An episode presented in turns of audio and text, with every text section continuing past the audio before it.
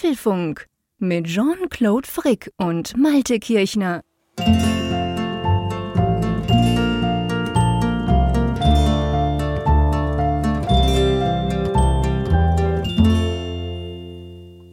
Hier ist Folge 367 des Apfelfunk Podcasts, aufgenommen am Mittwoch, 15. Februar 2023. Ist ja gar nicht mehr, ist ja schon was Besonderes, dass wir mal wieder normal aufnehmen, wollte ich gerade sagen. Ja, also ich bitte dich, jetzt mal nicht übertreiben. Wir sind einmal leicht verspätet erschienen an einem Freitag. Also wir haben aufgezeichnet ja. am Freitag statt an einem Mittwoch. Aber ich würde sagen, die anderen 366 Folgen, ja, ich weiß, es waren wahrscheinlich, keine Ahnung, lass es fünf oder zehn ja. sein, aber wir sind schon recht pünktlich, ziemlich schweizerisch eigentlich. Ja, aber daran kannst du sehen, so wie ungewöhnlich das für uns ist und wie das einen gleich so rausreißt. Ne? So Stimmt. wie bei der Schweizer Bahn, wenn die mal Verspätung hat. In Deutschland ist das ja Normalzustand, wenn ein Zug zu spät kommt, aber in der Schweiz ist das ja auch was Besonderes. Ja, wird, da wird wahrscheinlich gleich der Lokführer ausgepeitscht am Bahnsteig, oder? genau, der, wird, der muss dann quasi einmal durch den Zug laufen und alle buhen ihn aus, wenn er zwei genau. Minuten Verspätung hat in Zürich. Sie waren das. genau, ach, Sie waren das. Was war denn los hier? Naja, gut, ganz so krass ist es nicht, aber das stimmt. Wir, wir rechnen ja auch anders bei der Bahn. Ich hab, bei euch ist ja irgendwie Verspätung erst ab einem gewissen Zeitpunkt, bei uns natürlich auch, aber der ist bei uns, glaube ich, deutlich krasser. Ich glaube, bei uns sind es nach zwei oder drei Minuten und dann gilt das als verspätet. Bei euch ist es, glaube ich, ein bisschen größer der Zeitraum, oder? Ja, ja, ja. Ich weiß gar nicht, wo der liegt, aber irgendwie so, wenn es um Entschädigungen mhm. ge geht, brauchst du schon irgendwie 15, 20 oder ja. ich glaube sogar 60 Minuten, bis das irgendwie als relevant erachtet wird. Darunter ist das halt so normales Künstlerpech. Ich glaube, das krasseste Bahnsystem, was Pünktlichkeit angeht, ist in Japan. Ich habe da irgendwie mal gelesen, ja. da, da, fliegen die Lokführer gleich raus, wenn, wenn die da irgendwie bestimmte Quoten nicht erreichen. Und das muss krass sein. Das habe ja. ich auch schon gehört. Also die sind ja wirklich, aber offensichtlich auch, ich, ich war noch nie in Japan, aber Bekannte, die schon dort waren, haben mir erzählt, die sind aber auch mega krass, weißt du, beim Losfahren. Mhm. Also dann nicht noch so mit ein bisschen rumtrödeln und dann noch dreimal sagen, hey, der Zug fährt und hier ein bisschen pfeifen und so, sondern das muss offensichtlich relativ krass sein und da wirst du wirklich auch, auch in den Zug geschubst oder so, wenn es sein muss, damit die pünktlich fahren können, damit sie eben dann auch pünktlich ankommen. Aber das muss man tatsächlich auch mal zur Ehrenrettung der, der Lokführer sagen. Das, äh, ich, ich weiß ja, einige hören uns ja auch und äh, die werden mhm. wahrscheinlich schon so die geballte Faust gerade in der Tasche haben, wenn sie uns wieder unfachmännisch über ihren Beruf reden hören. Denn der Punkt ist ja der, das habe ich auch schon erlebt, es sind ja nicht selten die Passagierinteressen, die, die Fahrgastinteressen, die dann ja auch manchmal so mit reinspielen. Ja. Also angefangen von irgendwelchen Verabschiedungsszenen, die nicht enden wollen und dann gibt es die Durchsage, bitte mal die Tür freigeben, was dann auch schon wertvolle Stimmt. Zeit kostet. Wie oft, wenn ich jetzt zum Beispiel mal nach Hannover gefahren bin, war es dann so, dass dann schon zwei, drei Minuten weg waren, weil irgendjemand mhm. sein Fahrrad nicht richtig reingeschoben bekam oder wie gesagt, irgendwie das sehr emotional zuging an den Türbereichen. Und es geht ja weiter mit solchen Komfortgeschichten wie Anschluss bekommen. So, wenn, ja. wenn das System wirklich rigoros wäre und man würde einfach Anschlusszüge ganz normal weiterfahren lassen, dann würden sich ja Verspätungen nicht so potenzieren. Aber man ist natürlich sehr kundenfreundlich an der Stelle und dann warten ja. Anschlusszüge und da auf die warten wiederum andere Anschlusszüge und so gibt es dann immer diesen Dominoeffekt, der durch das mhm. ganze System dann ja auch durchgeht. Ja, ja, das stimmt natürlich. Also ich will, ich will, überhaupt nichts gegen Lokführer sagen. Die haben einen unglaublich schwierigen, extrem verantwortungsvollen Job. Ich, ich kann mir das gar nicht vorstellen, wie das sein muss. Und ähm, nee, also bitte keine Bad Feelings da gar nicht. Und eben wir in der Schweiz sind ja sowieso verwöhnt. Das klappt eigentlich im Allgemeinen unglaublich gut. Aber wir sind ein bisschen abgeschweift. Weißt du, was lustig ist? Wegen dieser Verspätung. Ja. Du bist ja eigentlich, so sind wir eigentlich quasi drauf gekommen, weil wir ja letzte Woche erst am Freitagabend aufzeichnen konnten. Ich denke dafür die ganze Zeit jetzt ans Bergfest. Weil Mittwoch ist. Ja, genau. Du hast mir das ja mal ja. erklärt. Ich kannte diesen Ausdruck überhaupt nicht und konnte auch nichts damit anfangen, by the way. Ich dachte so, ja, Party auf dem Berg machen wir Schweizer auch. Aber nee, ähm, du hast mir das ja erklärt, wie das genau zusammenhängt. So die Mitte von etwas mhm. quasi. Und ich glaube, von jetzt an denke ich immer am Mittwoch, dass wir da unser kleines Bergfest feiern, wenn wir am Abend den Podcast aufzeichnen. Ja, das ist manchmal lustig, ne? Dass so, so Flachlandleute sich dann irgendwelche Begriffe so aus, aus deinem ja, Natur, Naturmilieu so überlegen. Habe ich mir gar nicht überlegt, du hast weil, recht. Stimmt. Weil wir das halt, ja, ich meine, die, diese Begriffe sind bei uns halt irgendwie unbesetzt. Und dann kann man sie halt verwenden, ja. weil Berge gibt es ja hier nicht nennenswert, zumindest nicht hier in der, der Tiefebene Norddeutschlands. Und ja, und dann machen feiern wir halt Bergfest, weil wir meinen, wir haben den Gipfel der, der Woche oder eine, irgendeine Zeitraum ist dann überschritten. Ja, ist, ist lustig. Ja. Das, das ist wirklich lustig. Und wahrscheinlich gibt es umgekehrt dann auch irgendwelche merkwürdigen Gleichnisse oder Ah, meinst du die in den Bergen, dass die dann irgendwas nehmen, das sie nicht brauchen, das bei euch aber eine ganz andere Bedeutung ja, hat? Ja, ja, ja. Irgendwas sein. Maritimes oder so, wo wir hier nur mit dem Kopf schütteln würden, weil es eigentlich Quatsch ist, aber ja, ist halt griffig. okay. Das heißt aber, siehst du, ich habe schon wieder was gelernt. Das heißt, dass dieser Ausdruck, so wie du, wie du ihn mir er erklärt hast und wie du ihn verwendest, dass das tatsächlich eher, also das wird nicht gesamtdeutsch so verwendet. Uh. Also der Bayer kann damit nichts anfangen. Ah, das würde ich jetzt nicht behaupten. Also wenn ich, wenn ich okay. ChatGPT wäre, würde ich es behaupten, weil das ist ja einfach, einfach ganz souverän Blödsinn behaupten und das so vortragen. Genau. Merkt schon keiner. Nein, aber das, das kann ich tatsächlich nicht sagen. Und wahrscheinlich werden jetzt auch ganz viele Zuschriften kommen, die das korrigieren, die sagen, hey, hier in Hessen sagen wir das auch und in Rheinland-Pfalz mhm. und Baden-Württemberg und Bayern. Dürft ihr uns gerne schreiben. Ja. Ich als Schweizer finde das spannend, solche Milieustudien. Ja, ja, ja, das stimmt. Das stimmt. Das hatten wir ja schon einige Male hier, dass wir ganz witzige mhm. Begriffe dann gefunden haben und haben uns gefragt, so, ja, wie weit kennt man die? Oder denk nur mal an diese Osterfeuertradition, die, die, die dir zum Beispiel Stimmt. auch fremd war, wo ich dann auch ganz überrascht war, weil ich so dachte, hm, das ist eigentlich ein Brauch, der, der wahrscheinlich überall mhm. gang und gäbe ist. Ja. ja, ja, genau. Sehr, sehr witzig. Also, wir haben da noch einiges voneinander zu lernen quasi. Lass uns mal zu unserem Sponsor kommen. Heute freue ich mich, ich freue mich natürlich immer, wenn, ja. wenn unsere Sendung unterstützt wird, seien wir ehrlich. Aber ich muss wirklich sagen, heute ist es mir schon fast ein persönliches Anliegen und ich oh, freue ja. mich sehr, über den oder die Firma, die uns da unterstützt. Ja, geht mir genauso, denn dieses Tool, was wir heute vorstellen, Clean My Mac 10, das ist tatsächlich auch etwas, was mich über, ja, ich möchte sagen, die letzten Jahre ge gerettet hat, geradezu schon. Also diese Episode des Apfelfunks wird unterstützt von Clean My Mac 10, dem Nummer 1 Reinigungsprogramm für euren Mac. Was kann das denn genau? Ja, das kann extrem viele Sachen. Du hast eigentlich 49 verschiedene Tools. Du kannst quasi deinen Mac von Datenmüll, sogar von Malware ähm, befreien und du kannst letztendlich dafür sorgen, dass er sauberer und schneller läuft. Und das, kann, das hat ganz viele Aspekte. Also man kann auf der einen Seite zum Beispiel kann man gewisse Dinge ähm, löschen. Ihr kennt das vielleicht so, so ein, ein System, das ist bei Windows nicht anders, aber bei Mac eben auch. Das generiert ja die ganze Zeit irgendwelche temporären Dateien und da machst du noch ein bisschen hier was auf und da was auf und da, da bleibt oft so Datenmüll quasi übrig. Und dann ist es zum Beispiel so, dass ein Mac natürlich schon so gewisse Wartungsskripte hat, die dann irgendwann mal ausgeführt werden beim Neustart oder so. Bist jetzt aber der Frick zum Beispiel, der eigentlich nie neu startet, weil ich ein Notebook nutze, dann kann Clean My Mac dort zum Beispiel eben dieses ganze Zeug für dich übernehmen, das alles durchlaufen lassen. Du kannst aber zum Beispiel auch riesige Dateien suchen. Das finde ich großartig. Letztens habe ich ein 90 Gigabyte großes File gefunden. Das war so etwas von Final Cut, was ich mal rausgerendert ah. habe, so zum Gucken. Und ja, ich habe es irgendwo abgespeichert, damit es nicht in der iCloud landet und habe es natürlich sofort wieder vergessen. Ja, kann man mal 90 Gigabyte löschen, es war auch nicht schlecht. Das sind zum Beispiel alles Dinge, die du damit tun kannst. Und ich, ich finde daneben, dass es sehr, sehr sauber läuft, weil ich weiß, die Frage kommt oft, ja, aber macht das nicht was kaputt? Muss ich da nicht Angst haben? Also von meiner Seite muss ich euch ganz klar sagen, ich nutze das Tool also ich weiß nicht, seit wann das schon gibt, aber ich nutze es schon seit vielen, vielen Jahren unter Intel Max natürlich, jetzt natürlich aber auch mit Apple Silicon. Und ich hatte effektiv noch überhaupt nie irgendein Problem damit. Im Gegenteil, jedes Mal, wenn ich das laufen lasse, läuft es eigentlich besser ähm, danach als vorher, klar. Man kann übrigens auch Apps installieren. Wusstest du das? Nee, das wusste ich noch nicht. Also ich habe es tatsächlich. Das ist super ja. praktisch. Also wenn du weißt, du, ich meine, der Mac-Nutzer von früher, der nimmt ja, ja. einfach das App-Icon, schmeißt es in den Papierkorb und ja, gut ja. ist. Aber es bleibt ja dann doch oft noch was, irgendwelche Konfigurationsfiles oder manchmal sogar ein ganzer Ordner. Und Clean My Mac kann das alles zusammensuchen, zeigt es dir dann auch schön an, was alles zu dieser App gehört.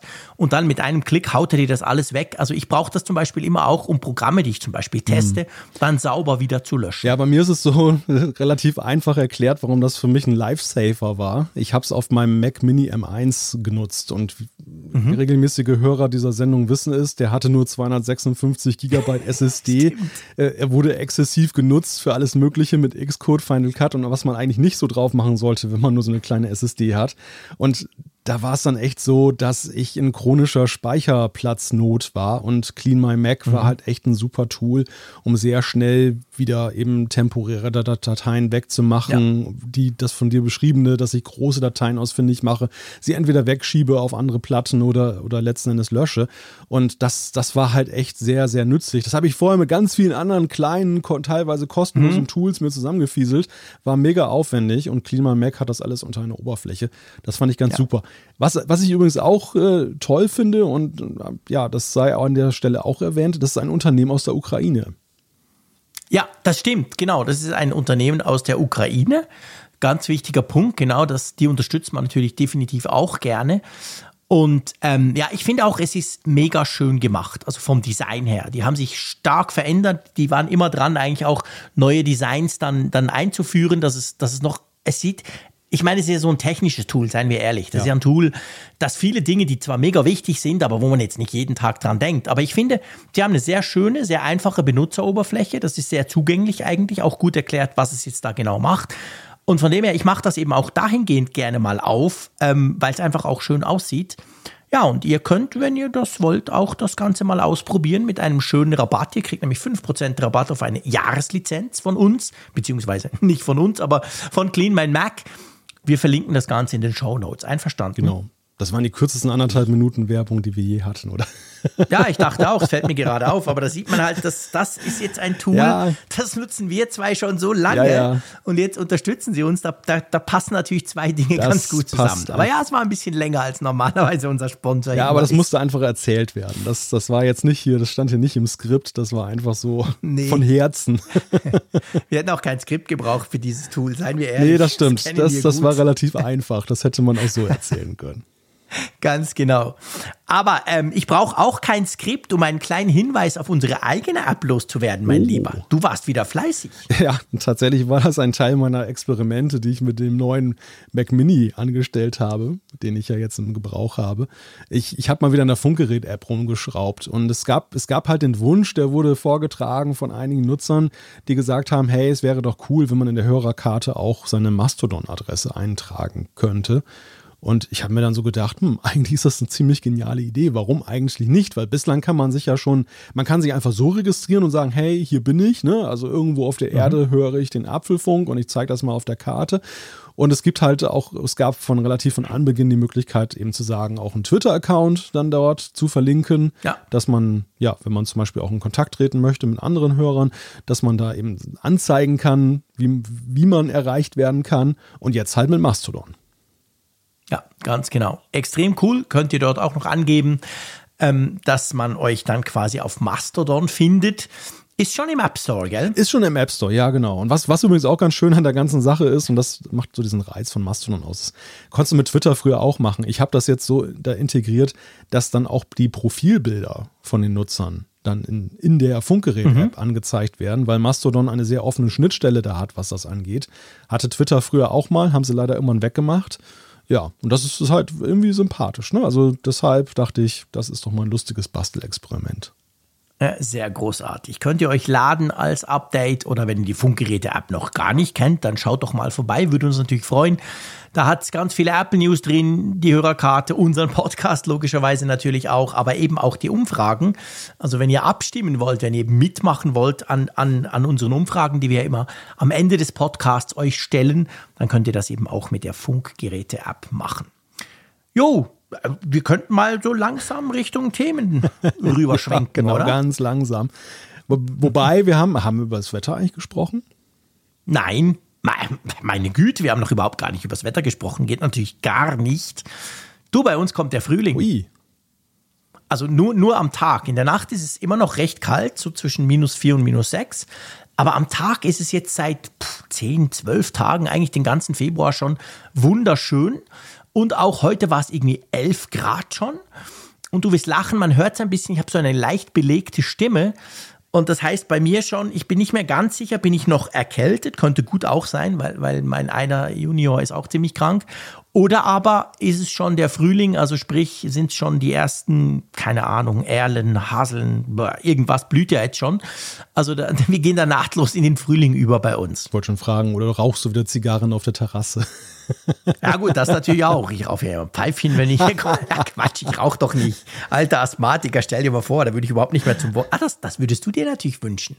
Wenn ich ab und zu rauchen würde, wäre ich viel kurzatmiger. Da könnte ich dir viel schlechter, könnte ich dir widersprechen, beziehungsweise das, Das- Wort ähm, Hast, mein, Unterbrechen. hast meinen subtilen Versuch durchschaut, den ich da gestartet habe.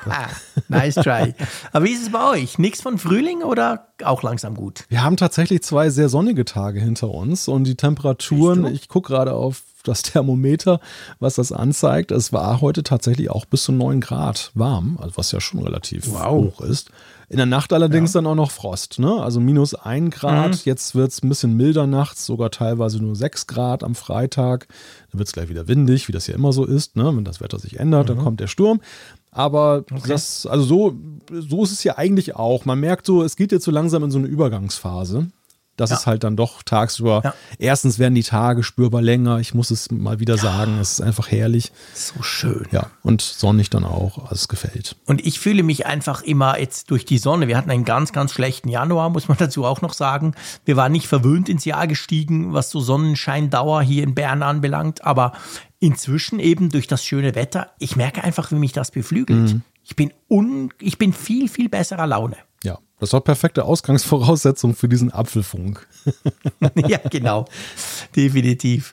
Ja, also eben, ich habe es vorhin schon so ein bisschen leichtsinnig angeteasert, aber jetzt ist es definitiv soweit. Lass uns zu den Themen Nächster kommen. Anlauf, genau. Ja, unser erstes Thema. Es gab ein wichtiges Bugfix. Apple hat Betriebssystem-Updates veröffentlicht, was es damit auf sich hat. Genau, wir müssen über das iPhone 15 beziehungsweise da konkret über USB-C sprechen und warum es da im Moment Gerüchte gibt, dass das so eine typische Apple USB-C-Schnittstelle werden könnte. Ja, apropos Schnittstelle, da gibt es ja auch die NFC-Schnittstelle, die im iPhone drin steckt und die könnte Apple teuer zu stehen kommen aktuell. Genau, dann sprechen wir drüber, ob es im Abo nicht günstiger ist und ob das Apple Hardware-Abo jetzt doch noch kommt. Ja, eine Idee fürs Abo könnte dann das nächste Thema sein, nämlich ein 15 Zoll MacBook Air, das angeblich im Anflug ist. Wir sprechen mal drüber. Genau, Abflug trifft es hier besser. Es geht um Zeit, die gespart wurde, und zwar um die Apple Watch, die bei einem Unfall geholfen hat. Müssen wir uns mal genauer angucken. Ja, und genauer angucken, das ist natürlich auch, trifft auch mal zu auf die Umfrage der Woche und die Zuschriften unserer Hörer, über die wir auch sprechen werden. Genau, kriegen wir alles hin. Also, lass uns anfangen mit dem Update. Es ist immer so am Mittwoch, dass ich nicht mehr genau weiß, war glaube ich Montag, gell? Montagabend war es, genau. Es ist, ist peinlich. Ich mache das dann immer auf 85 Geräten gefühlt, die, die, die ganze Nacht dran am Updaten. Und ich vergesse dann wieder, wann es war. Aber auf jeden Fall, da kam ein Update und zwar iOS 16.3.1 aufs iPhone und natürlich aufs iPad und auf alle vielen anderen Geräte auch. Und das habe ich so installiert, ehrlich gesagt, so ohne groß zu gucken. Ich habe es einfach gemacht. Ich hatte noch ein Meeting am Montagabend und dann so in der Nacht habe ich mal angefangen. Und dann habe ich gemerkt am nächsten Tag, das ist ein sehr wichtiges Update. Ja, ja, ja, es ist in der Tat ein wichtiges Update, weil es nämlich eine Sicherheitslücke schließt, die wohl auch schon aktiv ausgenutzt wurde. Die erlaubte es, dass man halt auf Websites oder über Websites dann da manipulierte Inhalte einschleusen konnte, die dann eben, ja, Code ausführen auf dem betroffenen System. Ganz böse. Ich glaube, bei Mac war das, gell, wurde das schon ausgenutzt. Ich weiß gar nicht, ob beim iPhone, glaube ich nicht, aber also auf jeden Fall macOS gehört da auch dazu, hat natürlich auch das entsprechende Update bekommen. Eigentlich haben alle Geräte von Apple das Update bekommen, auch die Apple Watch, by the way. Und was mir wieder aufgefallen ist, offensichtlich hat Apple im Moment Lust, den Apple TV und die HomePods dahingehend abzugrenzen, dass die immer schon eine Nummer weiter sind. ja, das ist kurios, oder? Dass die, dass die Nummer dann irgendwie, ja, Ja, total merkwürdig. Weil letztes, letzte Woche kam doch für den HomePod, und ich habe ja die neuen bei mir und gucke da im Moment ein bisschen mehr drauf als sonst, kam auch 16.3.1. Dann dachte man so, ja, warum ist es denn beim iPhone noch nicht? Kommt es dann gleich am nächsten Tag und dann kam es halt nicht. Jetzt kam es beim iPhone und allen anderen Geräten und dafür kam aber für den HomePod und den Apple TV kam iOS, also nee, ist ja nicht, wie, wie heißt das eigentlich bei HomePod? Das heißt nämlich nicht iOS, gell? Ja, ich- das heißt einfach 16.3, Ja, genau. 2, Es, ohne es was. hat eigentlich keinen richtigen Namen. Also einige nennen es ja HomePod OS, so heißt es aber offiziell Mhm. auch nicht, sondern es ist, glaube ich, die HomePod äh, Betriebssoftware. Ja, genau. Es steht irgendwie Softwareversion Ja. und sonst gar nichts. Ja, genau. Also kann man ja in der Home-App, kann man das ja gucken, man kann das quasi auch dort anstoßen, wenn es nicht automatisch geht. Aber ja, die sind jetzt schon auf 16.3.2, der Apple TV auch und alles andere ist auf 16.3.1. Tja, warum einfach, wenn es auch kompliziert geht? Ja, was ich ja kurios finde oder worauf ich eigentlich gewartet habe, ist, dass Apple damit anfängt, diese Sicherheitsupdates einzuspielen. Du erinnerst dich, wir hatten das in der Beta-Phase mhm. von iOS 16, glaube ich dass dann eben so ein neuer Update-Mechanismus auch genutzt wurde, dass Apple gar keine regulären Updates mehr rausgeben ja. muss, um Sicherheitslücken zu stopfen. Da kommt einfach von selber was. Und ich ging eigentlich fest davon aus, dass wir das zeitnah in Aktion erleben würden. Und das ist eigentlich so ein Fall jetzt, wo man so denkt, hm, das würde ja eigentlich ganz gut passen dazu. Aber da sind sie jetzt. Es wäre gemacht dafür. Ja, aber jetzt sind sie tatsächlich doch weiterhin im ja. alten Modus, dass wir jetzt so, ja. so kleine Ungetüme mit ganz langen Zahlenketten bekommen. Mhm. Allerdings muss man sagen, es gab ja noch ein bisschen mehr. Ne? Also iOS, zumindest iOS 16.3.1 ist ja nicht nur ein Bugfix. Nee, das hat tatsächlich auch noch neue Features und ich überlege gerade, was ist denn, doch, ist, genau, irgendwas mit den, Ein genau, Nee, aber die Unfallerkennung, die, iCloud, die Unfallerkennung ist das ah, unter anderem. Unfall, siehst du, danke. Die haben sie noch mal ein bisschen eingehegt jetzt. Da war es ja so, dass ja in einigen Skiresorts in den USA gab es ja so eine Flut von no falschen Notrufen, weil dann eben die Unfallerkennung mit den Sensoren dann Ouch. Skifahren als Autounfall interpretiert hat und augenscheinlich die Leute dann so dicke Jacken anhatten, dass sie auch gar nicht gemerkt haben, dass der Countdown läuft oder dieser Code dann oder beziehungsweise diese Abfrage dann stattfindet. Und dann wurde gleich die Leitstelle angerufen. Ja, das wurde irgendwie behoben, aber dann gab es auch irgendwie bei der Wo ist App gab es dann noch so einen Bugfix und mhm. Siri-Anfragen wurden noch verbessert. Also ja, du wirst lachen. Man, man konnte Siri nicht nach der Wo ist fragen, beziehungsweise man konnte sie schon fragen und dann macht sie das, was sie am liebsten macht, wenn ich sie was frage. Sie ignoriert mich quasi einfach. Weil ich hatte das tatsächlich getestet, ich glaube, das darf man ja hier mal, mal, mal sagen. Wir teilen ja unseren, unseren ähm, unseren Standort untereinander. Mhm. Das macht, das finde ich wunderbar, weil Siri sagt dann jedes Mal, Malte sitzt am Meer auf der Düne. Ich finde das immer ganz cool. Darum frage ich sie dreimal am Tag danach. und dann ist es, war es wirklich so, du hast dir das gefragt und dann zum Beispiel beim HomePod hat sie einfach gemacht, blum. Weißt du, so dieser Ton, mhm. den es ja manchmal gibt aber es kam keine Antwort. So nach dem Motto, hey, pff, lass mich doch in Ruhe. Und das wurde jetzt wirklich behoben. Also jetzt kann ich wirklich Siri nach, nach denen, mit denen ich da mein Wo ist teile, kann ich wieder danach fragen. Das war offensichtlich ein Bug, der ist sogar mir aufgefallen. Hm. Witzig. Lustig, lustigerweise ja, haben wir mit diesem Standortteil noch zum langweiligsten Zeitpunkt angefangen, wo ich hier tatsächlich mhm bei dem Homeoffice und du krank ja, zu Hause, ja, genau. wo wir uns überhaupt nicht es, bewegen. Es ist so langweilig wie irgend möglich, aber ich, ich gelobe Besserung. Also wahrscheinlich. Kannst du nächst, ich auch, da kannst du ja nichts dafür. Kannst du in nächster Zeit mal gucken, dann, dann passiert da wieder was spa halbwegs Spannendes. Es ist ja auch ein bisschen, weißt du, es ist ja auch, ich, ich mache das ja mit meiner Familie und es ist einfach auch ein bisschen, wie soll ich sagen, da steht zum Beispiel meine Familie, das ist, sind irgendwie 100 Meter weit weg, warum auch immer, eigentlich sind sie unten im unteren Stock, so, so groß ist mein Haus nicht, aber okay. Und dann steht irgendwie bei dir 735 Kilometer, schon krass. Das ist schon ein Riesenunterschied ja. bei diesen vier Leuten, die ich da drin habe. Ja, das, das kann ich mir vorstellen. Ja, ich find, was ich ganz interessant finde, auf dem, auf dem iPad oder auf dem iPhone wird es genauso sein, aber wenn mhm. du diese Widgets nutzt äh, für den Homescreen, mhm. da für Kontakte, die du so in Schnellwahl mhm. hast. Da habe ich so ein Widget, ja. da habe ich dich und Raphael drauf und seitdem mhm. wir diese, den Standort teilen, ist es mhm. halt so, dass er mir dann immer noch jeweils dann in grauer Schrift darunter anzeigt, wo du in welcher Straße und welchem Ort genau. du gerade bist. Genau. Ja, das ist lustig, gell? Raphael leider, ich finde das auch, ich finde das lustig. Bei Raphael leider nicht, Hä? weil der teilt ja nicht seinen Standort, ist ein Promi, aber genau. Ja gut, da, da, da, würde einfach immer drunten stehen, im Regen. Ach so, das Wett der Wetterbericht. genau, da steht einfach der Wetterbericht drunter, beziehungsweise so eine Regenwolke ist dann immer drunter. ja, ist schon ein lustiges Ja, Feature. aber ich finde das lustig und wenn wir dann mal näher aneinander sind, dann können wir es dann auch wirklich brauchen. Ja, genau. Dann komme ich dann mal gucken, ob du wirklich immer auf der Düne sitzt, wie Siri das behauptet. Ja, ja, ja. es gab übrigens auch noch einen anderen Bugfix, den ich auch recht wichtig finde. Da habe ich nämlich teilweise auch drüber gelesen. Die iCloud, die iCloud-Einstellungen, so muss man sagen, die konnten einfrieren. Also wenn du, wenn du bei deinem iPhone in die Systemeinstellung, dann bist du auf iCloud gegangen und danach ist das Ding quasi abgestürzt. Es blieb dann einfach stehen. Und das ist mir auch mal passiert. Bei mir ist ja meistens so, ich wische dann weg, weil ich so ungeduldig bin und ich merke gar nicht, dass was ein Fehler ist. Ich denke einfach, ich war wieder mal zu, zu zabberlich oder so. Aber also es wurden schon neben diesen Security-Bugs, wurden schon auch konkrete Fehler behoben. Hm. Ja, worauf einige noch warten, das liest man gerade in diesen Tagen viel, ist beim Apple TV. Da gibt es ja augenscheinlich mit der Siri Remote so ein paar Probleme, dass sie manchmal den, den Connect verliert. Also das hat sich. Weißt du, was lustig ja. ist? Herr Raphael ist schuld. Wie das? Ja, ich glaube, ich glaub, das liegt an ihm. Das, das muss irgendwas mit ihm zusammen. Bei mir, weil, es war wirklich so, ich hatte das mal irgendwo gelesen und dachte so, ja, habe ich aber Glück gehabt mit meinem schönen neuen Apple TV. Ich habe das nämlich nicht, das Problem. Und dann im letzten Apfelfunk am Hörer, wo ich doch nicht dabei sein konnte, habt ihr auch kurz über das gesprochen, irgendwo mhm. in diesen zwölf Stunden, die ihr da verbracht habt. Und irgendwo hat er dann erzählt, ja, eben, dass das da rausfällt. Und kein Scherz, am nächsten Abend geht mein Apple TV nicht. Und ich habe natürlich überhaupt nicht den Link gemacht, dass es die Remote sein könnte und dachte, der Akku ist wohl leer von der. Und ich habe mich noch so gefragt, dachte, also so viel gucke ich gar nicht Fernsehen. Ich habe den ja erst seit, wann kam denn der raus? Seit zwei oder drei Monaten. Und habe ihn dann schön geladen, gewartet. Man kann es ja auch via iPhone bedienen. Mhm. Weißt du, die Remote kannst genau. du ja, habe ich bei iPhone bedient. Habe mir nichts dabei überlegt. Und am nächsten Abend ging es immer noch nicht. Und dann ist mir in den Sinn gekommen, Moment, es gibt so, es gibt so Leute, die haben da Probleme. Zum Beispiel der Raphael. Und dann habe ich gemerkt, ja, es war das Gleiche. Und hast du mal so eine Siri Remote nachträglich mit dem Apple TV gepaired? Das ist ganz witzig, wie das funktioniert. Ist wahrscheinlich nicht so ein Spaß, oder? Äh, ich dachte auch, oh, jetzt suche ich mir ein Kabel und oh mein Gott, mein Gott. Nee, es ist eigentlich cool. Du machst im Apple TV irgendwie, also du drückst auf der Siri Mode, frag mich nicht mehr nach dem Shortcut, irgendwas drückst du da drauf rum.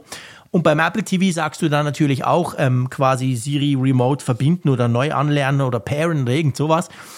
Und dann fangen die an zusammen zu quasseln und dann geht's drum, dann sagt er dir, ja, ich habe eine gefunden, damit die aber wirklich verbunden wird, leg sie auf den Apple TV. Ah, okay. Und ich dachte dann natürlich, du kennst mich ja, ich dachte so ein blöder Quatsch, ich lege es einfach aufs Möbel da in der Nähe. Nee, das geht nicht. Du musst sie wirklich auf den Apple TV legen, da macht's blub und dann sind die zusammen gepaart und kennen sich wieder. Ach, witzig. Ja. Ja, witzig, gell? Also irgend wahrscheinlich NFC oder keine Ahnung. Also irgendwie, du musst die wirklich an, an, aneinander tun quasi und dann klappt das plötzlich. Ja. Ich bin, Aber es ist natürlich mühsam, wenn man das ab und zu machen muss, definitiv. Das ist ein blöder Fehler. Ja, ich bin glücklicherweise bislang noch von dem Bug da verschont geblieben. Aber mhm. ja, ich warte jetzt auch fast stündlich darauf, dass es dann ja mal jetzt, jetzt, wo wir drüber einen Schritt genau, haben, wird es bei dir auch nicht dann mehr geht's gehen. viral. Ganz genau. Ja, also ein wichtiges Update. Spielt das ein. Genau. Haut das drauf. Verlasst euch nicht auf die Auto-Update-Funktion, die ähm, funktioniert selten, sage ich jetzt mal, beziehungsweise hat einen riesigen zeitlichen Delay, bis das dann wirklich bei euch ankommt. Darum würde ich vorschlagen, mal aktiv danach zu suchen und dann könnt ihr das Ganze installieren. Mir ist aufgefallen, dass es bei Mac relativ schnell ging. Wir haben uns ja auch schon drüber unterhalten. Die Mac-Updates dauern ja manchmal ewig. Mhm. Aber das ging jetzt, hatte ich das Gefühl, verhältnismäßig schnell. Also ich bin zur Kaffeemaschine runter und wieder hoch und dann war das eigentlich schon drauf. Schlecht. Das ist jetzt natürlich eine Zeitangabe, mit der könnt ihr nichts anfangen. Genau, wie, lang, weiß, wie lange dauert der Kaffeegenuss bei dir? Wie, viel, jetzt gerade ein, wie viele genau. Treppenstufen sitzt du? Ich kann darunter was, ich, ich verstehe, was du sagst. Ich du weißt ungefähr, genau, das geht Gang vielleicht auch so mal mitgegangen. drei, vier Minuten, sage ich mal. Runterlaufen, Kaffeemaschine, also sprich Tasse drunter stellen, drücken, Kaffee rauslassen, Milch reintun und wieder hochlaufen. Mhm. Äh, sagen, wir, sagen wir fünf Minuten. Und manchmal, also manche Updates dauern ja manchmal eine halbe Stunde Mhm. bei Mac, wo du da wartest und keine Ahnung, was der macht. Und vor allem egal, wie toll dein Mac ist, das finde ich immer lustig. Auf meinem alten Mac dauert es genauso lange wie auf meinem neuen Mac. Aber das Update ist mir aufgefallen, ging relativ schnell. Also ich habe dich schneller in Erinnerung, wenn du Kaffeedurst hast, aber Ehrlich? ja, es, vielleicht sind es auch viel, keine Ahnung. Das, ja gut, wo du ja, ich meine, wir haben ja die Kaffeemaschine quasi ins Wohnzimmer gestellt, haben einen Schlauch gelegt und haben uns direkt dran gehängt, als du bei mir warst. Genau, Das stimmt. Drei Tage Dauerkaffee trinken. genau, es war quasi intravenös. Erinnere ich mich sehr gerne dran zurück. Ja. So, wollen wir zu unserem nächsten Thema kommen? Genau, das ist auch in gewisser Weise intravenös, beziehungsweise es geht um Anschlüsse und zwar beim iPhone 15. Das soll ja angeblich den USB-C-Anschluss bekommen statt Lightning. Viele freuen sich ja darüber, aber jetzt gibt es Meldungen, dass das gar nicht so uneingeschränkt vonstatten gehen könnte. Es, es wär, also ich dir ja ehrlich sagen, diese Meldung, wenn die ein normaler Mensch liest, denkt er, die spinnen doch. Aber als Apple-Nutzer dachte ich sofort, ja klar, das hat garantiert, das ist ja typisch Apple. Also sagen wir zuerst, um was es geht. Es geht ganz einfach darum, dass Apple ja im iPhone 15, das haben sie ja mehr oder weniger auch schon selber bekannt gegeben, wird wohl USB-C kommen. Aber die Kabel sollen dann wohl irgendwie noch einen Chip drin haben. Und das kennen wir so ein bisschen von diesem Lightning-Kabel, also von jedem Lightning-Kabel. Da ist ja auch so ein Authentifikationschip drin. Ähm, und das wollen sie wohl auch beim USB-C machen, oder? Genau, das sollen sie angeblich auch dort planen, dass dann eben diese speziellen Kabel eben so einen Chip drin haben, der dann eben dem iPhone signalisiert, dass es ein adäquates Kabel ist, was geeignet ist für all die Sachen, die darüber dann passieren, also vom Laden über den, die Datenübertragung. Ansonsten, das kennen wir auch von billigen Lightning-Ersatzkabeln kann es sein, dass dann eben eine Warnmeldung aufpoppt auf dem Gerät, wo mhm. es dann heißt, das ist möglicherweise kein geeignetes Zubehör oder es verweigert gar die Zusammenarbeit. Jetzt muss man ja sagen, im ersten Moment denkt man ja, ja, sind denn die nicht ganz dicht? Was ist denn da los? Ähm, auf der anderen Seite, also es sind zwei Dinge. Die, die EU, machen wir, hacken wir mal die EU-Geschichte ab. Die EU schreibt ja nur vor den Stecker. Also es muss einfach USB-C sein. Und darüber muss man es laden können. Mehr schreibt ja die EU nicht vor. Die sagt ja nicht, wie viele Daten, wie schnell etc. pp. Was soll man damit machen können? Es geht ja wirklich nur um den Ladestecker quasi. Von dem her würde auch so ein, ich sag mal, zugenagelter Port würde ja noch der EU-Richtlinie entsprechen. Aber ich stelle einfach fest, bei meinem MacBook, vielleicht geht es dir anders oder vielleicht bestätigst du das. Wir haben ja Thunderbolt 4 in den Dingern drin, in den moderneren Macs. Mhm. Und ich stelle fest, dass selbst ich, was heißt selbst ich, das tönt jetzt so überhöhend, aber ich falle immer wieder drauf rein, ich nehme irgendein Kabel, ich schließe irgendeine SSD an oder eine Kamera oder was auch immer und denke dann so, wow, krass, wie lange das dauert, meine Güte. Und dann überlege ich mir nichts und stelle dann irgendwann, wenn ich mir doch mal Zeit nehme, fest, ah, hättest du halt das richtige Thunderbolt-Kabel genommen und nicht das USB-C-Kabel, was ja genau gleich aussieht, dann geht es nämlich plötzlich schneller.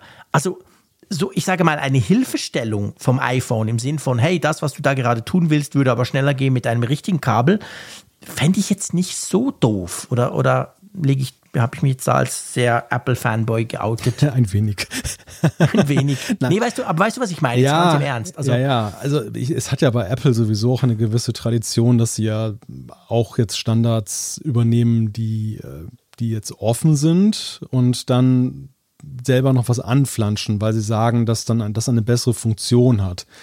Wo haben wir das noch? Das ist doch bei, genau, bei den AirPods ist das doch, glaube ich, auch so mit der, mit der Konnektivität über Bluetooth, mhm. dass das dann genau. Bluetooth als Standard ist, aber eben aufgeflanscht dann halt noch diese extra Funktion, die es uns ermöglichen, dass wir halt zum Beispiel diese coole Ladeanimation kriegen oder genau. dass dann diese, der Connect wieder funktioniert, dass man eben nicht über Menüs gehen muss und muss sagen, Bluetooth bitte ja. einschalten, wo bist du, suchen, finden, genau. fünf Minuten und dann hat man das connected, sondern dass man einfach nur die Schatulle aufmacht und dann sagen, hey, das sind ja. AirPods, willst du sie verbinden? Ja, verbunden. So. Also es, es, es hat ja durchaus Vorteile und das ist ja eben der Punkt und davon hängt für mich auch die Bewertung dieses ganzen Vorgangs ab. Du hast gerade gute Gründe genannt, warum es eben dann so sein könnte, dass es dann eben Missverständnissen vorbeugt, die bei Nutzern entstehen können. Aber es ist natürlich auf der anderen Seite, machen wir uns nichts vor, ähm, das war ja gerade die Goldgrube bei den Lightning-Kabeln. Apple hat ja, da so ein eben. Zertifizierungsprogramm aufgemacht, dieses Made for iPhone, MFI. Da, Darum war es so teuer. Da, genau, da haben die unglaublich viel Geld gemacht und das führte auch dazu, dass zum Beispiel, wenn du jetzt dann nehmen wir mal Ikea. Ikea hatte mal so eine, so eine Kiste, da konnte man immer dann USB-C oder Lightning-Kabel dann eben erwerben. Und die Lightning-Kabel waren dann, zumindest zu dem Zeitpunkt, wo ich damals mal das gekauft habe, ungleich teurer als die USB-C-Kabel, ja. was dann eben mit dieser ja, NFI-Zertifizierung zu tun hatte. Genau. Und da fragt man sich natürlich schon so ein bisschen, hm, muss denn das wirklich sein? Warum ist denn das so viel teurer? Absolut, da bin ich hundertprozentig bei dir. Das ist mega nervig und ich meine, also sie dürfen es natürlich nicht auf Ladekabel quasi irgendwie ausweiten. Also wenn dann jedes Mal, wenn du dein iPhone laden willst, irgendwo mit einem USB-C Schnellladegerät zum Beispiel, wenn dann immer zuerst eine Warnung kommt, dass das ja kein Kabel ist von Apple, das wäre natürlich dann ganz krass. Und ich glaube aber, da wird die EU wahrscheinlich auch einschreiten. Ja. Ich finde es grundsätzlich natürlich doof, keine Frage. Aber ich würde mir wünschen, ich sag's mal so, also was ich mir wünschen würde, wäre ein System, übrigens auch beim Mac, der quasi merkt, was das für ein Kabel ist. Und der halt sagt, hey Frick, du kopierst gerade 200 Gigabyte auf eine SSD mit einem USB-C-Kabel, du könntest aber eigentlich Thunderbolt nutzen, aber machst es nicht, weil du das falsche Kabel hast. Das würde mir zum Beispiel helfen, dass ich dann merke, ah, okay, ich nutze das gar nicht optimal aus quasi. Aber ähm, ja, ich bin bei dir. Also wenn es nur darum geht, wieder den eigenen Mist zu schützen und dann ist alles doppelt so teuer, dann finde ich es natürlich blöd. Ja, wir erleben ja zurzeit ja so ein doppeltes Apple. Also das jetzt ist ja sowieso nur ein Gerücht. Wir wissen nicht, ob es stimmt. Und ja. Apple hat ja zumindest bei den iPads bislang ja auch Standard-USB-C-Kabel genutzt und eben nicht auf irgendwelche eigenen Zertifizierungen da gesetzt. Mhm. Insofern könnte es auch durchaus sein, dass es Quatsch ist. Aber äh, ja. wir erleben ja gerade auch gleichzeitig ein anderes Apple, jetzt mit Blick äh, auf den Ski-Standard, den kabellosen mhm. Ladestandard, wo wir ja eben dann dieses, diese Pressemitteilung gelesen haben vor einiger Zeit, dass Apple eben mit der MagSafe-Technologie da aushilft und äh, dadurch den Skistandard auch dann in der Richtung verbessert, dass mhm. diese Arretierung, die wir jetzt schon kennen von Apples eigenem Standard, dann künftig beim Skistandard dann eben sich auch breitflächiger wahrscheinlich durchsetzen wird. Und ja. Eigentlich müsste es ja im besten Interesse von Apple sein, eher diesen Weg zu gehen. Also, was du gerade mhm. gesagt hast, das eigentlich anknüpfen daran, dass ja, USB-C hat eindeutig ein paar Schwächen. Es ist einiges noch verwirrend mit diesen Unterschieden zwischen ja. Thunderbolt und, und USB-C und was es da eben gibt. Aber es wäre doch viel besser, wenn Apple eben dazu beiträgt, dass der ganze Standard besser wird, anstatt da jetzt eben so ein Fass aufzumachen. Absolut. Weil ich behaupte mal, deshalb kauft keiner ein iPhone mehr oder weniger. Das ist einfach nee. so ein Ding. Da profitieren zwar am Ende alle davon, aber in letzter Konsequenz macht es Apple halt dann trotzdem immer noch primär für sich und seine Kunden, ja. wenn sie es verbessern. Ja, absolut. Da bin ich, da bin ich komplett bei dir. Und ähm, weißt du, es kann ja auch sein, dass dieses Gerücht, du hast gesagt, es kann natürlich sein, dass es Quatsch ist, absolut. Was aber auch sein könnte, was man sich auch vorstellen könnte, theoretisch wäre es ja auch möglich, dass Apple eben nicht einfach nur in Anführungszeichen USB-C einbaut, sondern eben Thunderbolt 4. Hm weil sie dann auch sagen können, hey, guck mal, was wir für eine geile Schnittstelle haben, dass es nicht so aussieht, wie wenn es die EU quasi vorgeschrieben hätte. Und dass dort dann halt noch gewisse eben Dinge drin sind, um zu, zu gucken, hey, aber Thunderbolt 4, wenn du dann wirklich willst, zum Beispiel von einem iPhone dein Video zum zum Mac rüber beamen mit Thunderbolt, dass er halt da checkt, ob das Kabel richtig ist. Es könnte ja auch in die Richtung gehen. Und alle die, die einfach sagen, ich will aber primär laden, die betrifft das dann gar nie. Ja, das ist ein ganz wichtiger Punkt, den du ansprichst, weil es ja auch schon mit der Einführung von ProRes-Videos kam ja die Frage genau. auf, ist das denn eigentlich sinnhaft? Wie soll man die denn eigentlich gut runterkriegen jetzt von den iPhones, wenn das so riesige Dateien sind? Und da wäre jetzt ja dieser Wechsel von Lightning auf USB-C alleine auch nicht der große Segen, der das verbessern würde. Wireless ist sowieso eigentlich dann ganz schwierig. Also da wäre ja genau Thunderbolt so die, die Killer-Applikation, um das dann hinzukriegen besser. Genau, ganz genau. Also ich, ich rechne ehrlich gesagt eigentlich schon damit, dass Apple Thunderbolt 4 verbaut beim neuen iPhone. Zumindest bei den Pros. Also da. Ne? Ja, ja, genau, ja. stimmt. Wahrscheinlich, vielleicht ist genau das die Unterscheidung. Wir haben USB-C zwar überall, aber nur bei den Pros ist dann Thunderbolt 4. Aber einfach, ich denke, Apple möchte nicht einfach sagen, hey, wir haben hier USB-C und dann lachen alle im Publikum, sondern die wollen noch eins draufsetzen. Und da würde sich ja eigentlich Thunderbolt anbieten, oder? Ja, es wäre eine schöne Message, ne? Also es wäre dann eben nicht so dieses, diese Pflichtübung, die sie erfüllen, sondern genau. es wäre dann tatsächlich eben so ihre eigene Geschichte, dass sie sagen, ja, da gibt es zwar diesen Staatenbund, der uns da was vorgeschrieben hat, aber mhm. ja, wir, wir denken ja sowieso schon viel weiter. Wir haben ja genau, Thunderbolt und so weiter. Ja was viel Besseres. Genau. Nur für genau. euch, liebe Kunden. Genau. Und die Zeiers dieser Welt können dann damit einfach mit USB-C laden. Da sind die auch happy. Aber eigentlich wollt ihr das ja gar nicht. Ihr wollt ja richtig schnelle Datenübertragung und so. Ja, irgend sowas, genau. Könnte ich mir schon vorstellen. Tja, mal schauen. Wir werden es, ja, ist ein bisschen noch mehr als ein halbes Jahr, aber wir werden es wir werden's erfahren. Genau. Ja, nächstes Thema. Es geht auch um eine Schnittstelle.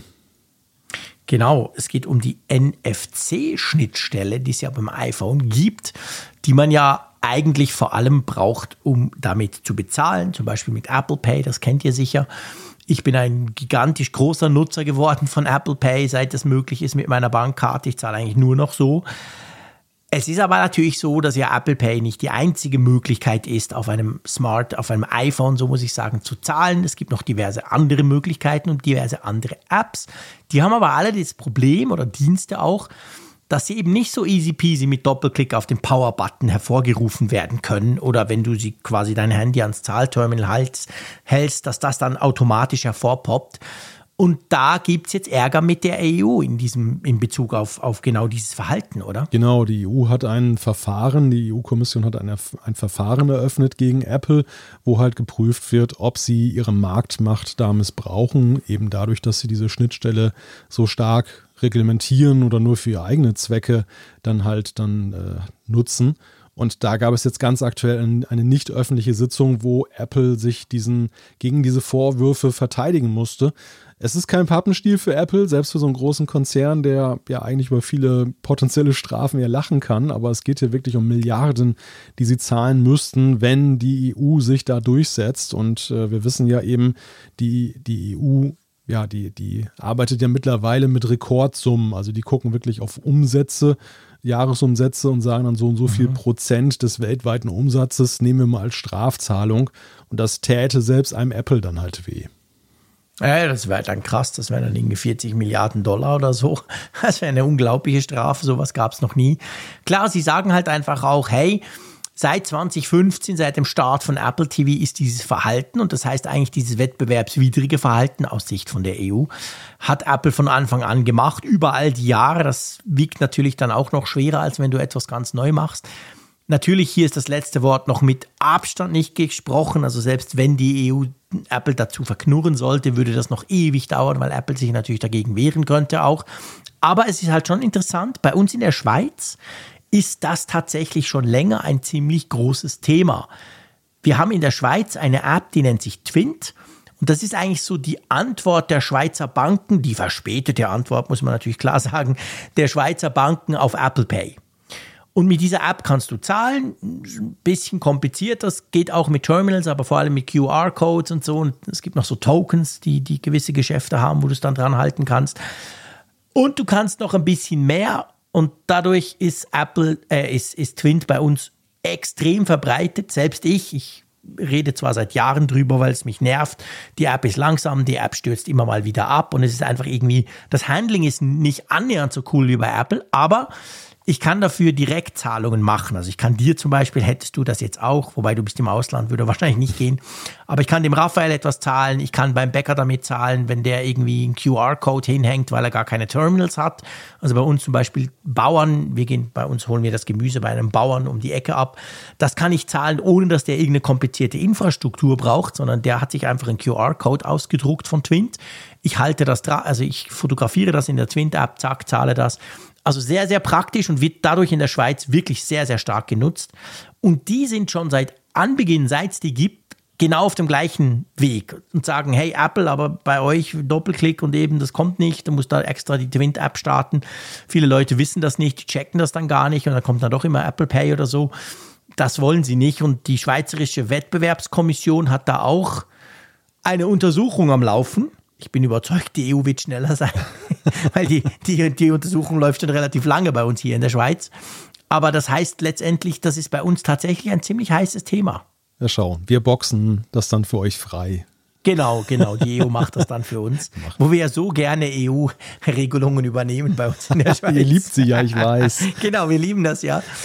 ähm, aber wie ist denn das bei euch? Also ist das bei euch auch ein Thema? Es, es war tatsächlich zeitweise ein sehr kontrovers diskutiertes Thema. Die deutschen Banken hatten das auch kritisiert, dass Apple diese NFC-Bezahlschnittstelle halt so dicht gemacht hat. Und äh, dann haben sie irgendwie ein bisschen das Interesse daran verloren. Also ist, ich, ich, okay. ich glaube, es ist immer noch irgendwie so latent ein Thema. Es gibt ja auch in Deutschland jetzt aktuell GiroPay ist so ein Bezahldienst, der sich jetzt nochmal neu aufgestellt hat. Den gab es vorher auch schon, dann gab es noch andere Dienste und jetzt haben die Banken endlich mal ein bisschen zusammengefunden, weil sie gesehen haben, mhm. ist ja eigentlich ganz schlau, wenn wir da mal gemeinsame Sache gegen die Großen machen, anstatt dass jeder so seine eigene Insel aufmacht. Ja. Also ich, ich könnte mir schon vorstellen, das Interesse ist natürlich dort auch da. Die, die Banken wollen einen gleichberechtigten Zugang über das System haben. Die wollen nicht in irgendwelche Apps da verbannt werden und Apple macht es halt ganz einfach für ihre Nutzer. Und äh, ja, deshalb ist da natürlich auch ein gewisses Interesse da. Ja, ja, okay, ah, spannend. Ja, also ich, also ich finde es ich find's dahingehend interessant. Also bei uns ich behaupte mal, der Erfolg von Twint, das wird wirklich millionenfach genutzt. Also ich treffe praktisch keinen mehr, der nicht Twint hat. Der basiert aber vor allem auf dieser Möglichkeit, dass man sich selber halt Geld überweisen kann. Mega einfach, weißt du. Du brauchst nur die Handynummer. Dann gibst du halt ein, irgendwie, ja, du gehst zusammen Mittagessen zu fünft und dann zahlt einer und die anderen überweisen halt schnell per Twint. Das mhm. geht unmittelbar, es ist super schnell, es ist direkt auf dem Konto. Und diese Funktion hat ja Apple Pay eigentlich auch. Das gibt es ja in den USA schon lange. Ja, ja. Und die, klar, die Schweiz, das ist wieder so ein Beispiel, ist natürlich einfach viel zu klein. Das interessiert Apple zu wenig. Aber hätte, ich behaupte mal, hätte Apple Pay bei uns diese Möglichkeit auch, dass, du kannst ja per iMessage kannst du dir quasi Geld überweisen. Mhm. Und wir sind ja ein totales iPhone-Land. Du weißt ja praktisch 50 Prozent ja, ja. Marktanteil. Hey, dann wäre Twint wahrscheinlich entweder verschwunden oder würde vor sich hin dümpeln. Aber allein wegen dieser Funktion ist das bei uns so wahnsinnig beliebt. Ja, in Deutschland ist die Situation insofern ein bisschen anders. Wir sind ja Android-Land. also, mhm, genau. Gut, wir haben auch viele iPhones, aber trotzdem Android ist. Gut, Twint gibt es natürlich bei uns auch für Android. Das muss man ja, dazu auch noch sagen. Ja, auf jeden Fall ist es aufgrund dessen so, dass äh, ein Eintritt von Apple Pay für direkte Zahlungen halt jetzt gar nicht so viel verändern würde. Ja. Viele Deutsche sind halt bei PayPal und nutzen das für diese Zwecke. Und Stimmt. da versuchen sich halt die Banken mit ihrem Giropay abzuheben, vor allem über die Frage des Datenschutzes. Weil, ja. weil sie einfach sagen, unsere Lösung ist halt eben ja viel datensparsamer und das ist ja mhm. etwas, was der Deutsche liebt, der ja generell noch so ein bisschen skeptisch ist gegenüber diesem modernen digitalen Zeugs. Ne? Bargeld ja. ist ja sowieso viel anonymer. Ja, stimmt. Ja, und das ist, da, da versuchen so die Banken jetzt so ihren, ihren ja, Unique Selling Point sozusagen herauszuarbeiten. Dass sie sagen, ja klar, ihr ja. nutzt alle PayPal, das ist auch einfach und verbreitet, aber unser Dienst, der ist ja eben, was die Datensparsamkeit angeht, viel lukrativer mhm. für euch. Ja. Ja, da, damit wird man natürlich bei uns bei Twint auch völlig klar, also weil es halt von den Banken kommt, weißt du, es hat eine direkte Verbindung zu deinem Bankkonto das, das äußert sich dann, ich meine, das ist dann vielleicht ein kleiner Exkurs, aber das ist einfach zu zeigen, wie man es eigentlich nicht machen sollte. Bei uns sind ungefähr, ich weiß nicht, 10, 15 der großen Banken sind da angeschlossen an dem System. Und das heißt aber auch, wenn du im App Store bei uns nach Twint suchst, hast du dreimal darfst du raten, wie viele Apps du dann hast. genau, du hast 15 Apps. Du hast eine Mikrobank Twint App, du hast eine CS Bank Twint App, eine UBS Bank Twint App und so weiter. Es gibt nicht einfach die Twint App und dann wählst du halt aus, welches Konto du hast. Nein, jede Bank wollte ihre eigene App quasi haben, was es auch nicht unbedingt einfacher macht für die Nutzer, die sich jetzt vielleicht nicht so technisch auskennen, um diese App dann zu installieren. Also das war eben, darum sage ich, ich kritisiere das System eigentlich seit Jahren, muss aber auch anerkennen, dass es einigermaßen funktioniert und vor allem praktische Features bietet. Ja, aber das ist ja generell, glaube ich, auch international das Problem dieser ganzen Bankenalternativen, dass das immer gleich so in kleine Staaterei wieder endet. Das, genau. Das, die, die haben ein gemeinsames Interesse, dass sie sagen, hey, wir wollen uns nicht unser Business wegnehmen lassen von den großen Tech-Riesen, dass die jetzt mhm. noch ihre Dienstleistungssparte dann da schön befüllen mit dem Geld, was wir eigentlich sonst verdient haben was man nachvollziehen kann, aber die Antwort Absolut. darauf ist dann halt in seltensten Fällen oder erst, wenn man geläutert ist irgendwann, dass man sagt, okay, wir machen jetzt mal als Banken da gemeinsame Sache, weil wir haben ein gemeinsames ja. Problem, sondern stattdessen entweder erstmal Insellösungen und selbst wenn man ja. sich dann committet, dann aber will noch jeder seine eigene Oberfläche dann haben. Genau, ja, ganz genau. Dann bastelt man dann doch noch jeder ein bisschen selber dran rum. Das ist, naja. Aber gut, das ist ein kleiner Ausflug in die schweizerischen Bankbezahl-Apps und das hängt eben damit zusammen. Also da wäre Twint natürlich happy, wenn die EU da quasi versuchen würde, Apple dazu zu zwingen, diese Schnittstelle zu öffnen. Gut, Lass uns über Abos sprechen. Genau. Immer ein sehr schönes Thema. Und wir haben ja schon oft über Abos gesprochen. Meistens ist es so, dass wir Schweizer euch Deutsche ja erschrecken können mit dem Preis, den wir für irgendwelche Abos zahlen. Oh, ist ja, ja alles teurer bei uns. Aber das Abo, wo wir jetzt drüber sprechen, würde, glaube ich, auch sonst preislich so ziemlich alles sprengen, oder? Ja, ihr habt ja auch mal so schöne Begrifflichkeiten teilweise für Abos, ne? Also ich, mein, mein Klassiker ist das Generalabonnement. Dann als, was bei uns ja dann schn schnöde mit einem Anglizismus Bahncard heißt, das ist bei euch das Generalabonnement. Genau, Ach, ganz genau. Ein Abonnement fürs Leben sozusagen. Ja, ein Abonnement zum Bahnfahren, das passt doch. ja, nein, aber wir reden genau. nicht über Generalabonnements oder Bahncards, sondern es geht hier tatsächlich um Apple und zwar Apple, ja, da wird ja schon lange spekuliert, dass die ein Hardware-Abo auflegen. Mhm. Schon beim iPhone 13 gab es das, dass es hieß, dass es dann von Apple selber die Möglichkeit geben soll, statt eben, dass man das Geld auf den Tisch legen muss oder Ratenzahlung betreibt, um ein iPhone abzustottern, dass Apple ein Abo anbietet, dann hat man für einen bestimmten Zeitraum eben so ein iPhone und muss es dann irgendwann an Apple zurückgeben. Nach ein oder zwei Jahren kriegt dann ein neues iPhone. Ja, und was ist der Reiz für den Kunden? Das soll dann halt günstiger sein, weil Apple nämlich das Gerät anschließend nimmt und dann weiter vermarktet, sodass sie letzten ah. Endes dann diese diese, Stimmt, du musst es ja zurückgeben, genau. das Abo quasi. Ja, ja. ja logisch, also, klar. Also du zahlst, du zahlst im Prinzip einen bestimmten Prozentsatz eines ja. iPhones, aber du, du wirst es nie endgültig besitzen. Ne? Es, ja.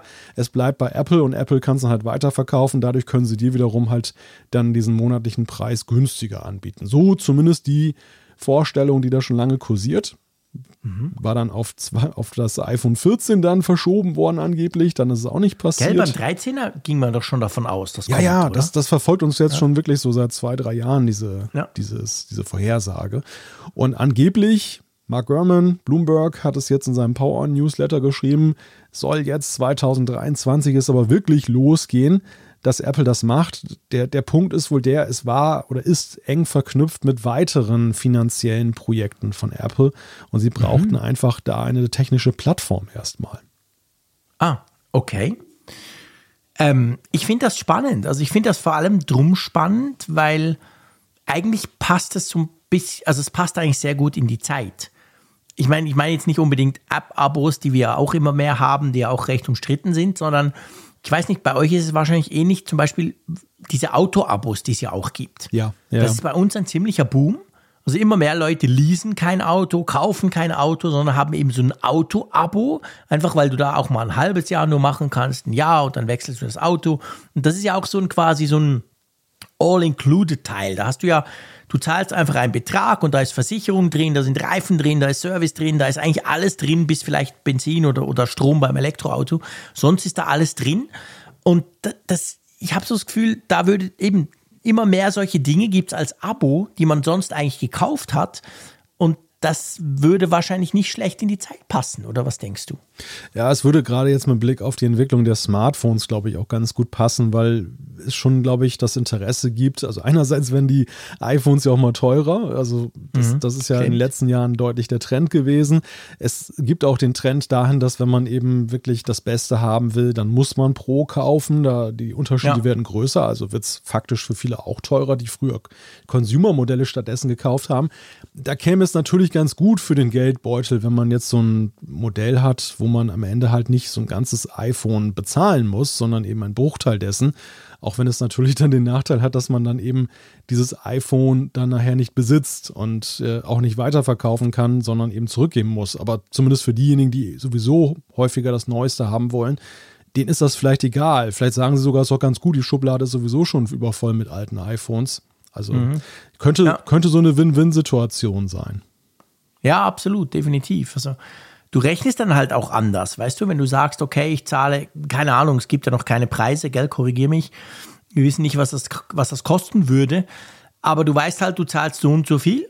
Und das es ist ja dann ein bisschen wie beim Auto, weißt du, Leute, die, die ein Auto leasen, die sagen ja auch, was halt cool ist, alle zwei oder vier Jahre wechselst du einfach das Auto. Du hast immer die gleichen Kosten, du weißt, so und so viel kostet mich das.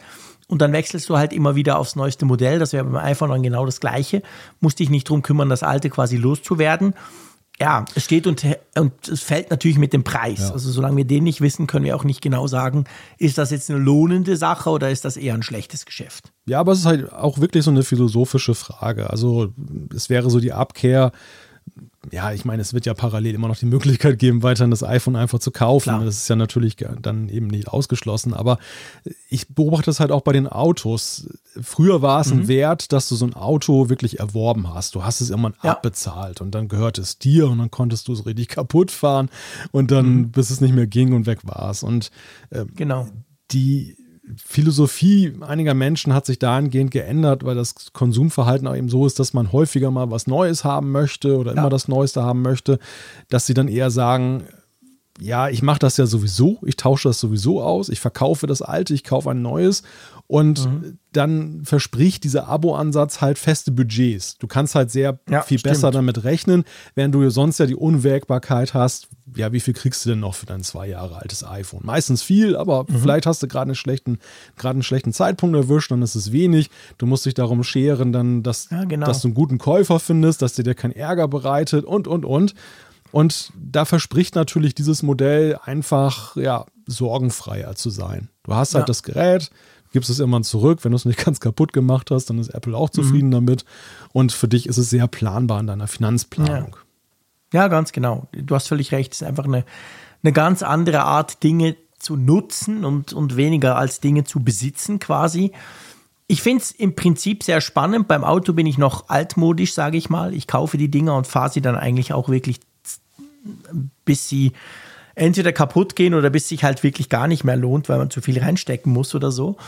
Aber damit bin ich, glaube ich, eine aussterbende Spezies, habe ich manchmal das Gefühl bei den Autos. Aber ja, jeder wie er will. Also du hast ja gesagt, beim iPhone sollte das wirklich kommen. Es wäre auch spannend, by the way, ist das nur das iPhone? Oder kann ich mir dann auch ein MacBook Pro so organisieren? Ja, angeblich soll es sich tatsächlich auch auf andere Apple-Geräte erstrecken. Okay. Ich nehme mal an, dass das iPhone wahrscheinlich dann so der Auftakt ist, das meistverkaufte ja. Gerät und das, das, hat natürlich dann die meiste Aufmerksamkeit, mhm. aber dass Apple das über kurz oder lang eben auch auf alle anderen Geräte dann erstreckt und das, ja, das Schicksal mit den teuren Preisen, zumindest in der EU, das äh, teilen ja die anderen Geräte eben auch. Also diesen, ja, diese, diesen Gedanken, dass man das vielleicht irgendwie ja, etwas homöopathischen Dosen dann auf sein, auf sein Portemonnaie verteilen kann. Ich muss allerdings sagen, ich gehöre auch zu dieser Minderheit, die du gerade beschrieben hast, oder künf künftigen möglichen Minderheit, die du beschrieben hast. Bin da auch noch mhm. recht konservativ unterwegs und äh, zumindest beim Auto ist es für mich halt so. Und ja, selbst beim iPhone, also ich sehe da schon auch einen Wert darin, Geräte zu besitzen. Ja. Ja, beim iPhone muss ich sagen, dass ich ja meistens dann Testgeräte nutze und die dann auch mal wieder abgebe. Aber es ist schon so, du hast natürlich grundsätzlich schon recht. Also es, es kommt halt wirklich auch aufs Konsumverhalten an, wie lange willst du etwas behalten. Und man muss halt extrem genau rechnen. Das ist immer das Problem bei diesen Abos. Also das kann sich lohnen, muss sich aber überhaupt nicht. Beim Leasing ist ja das Gleiche.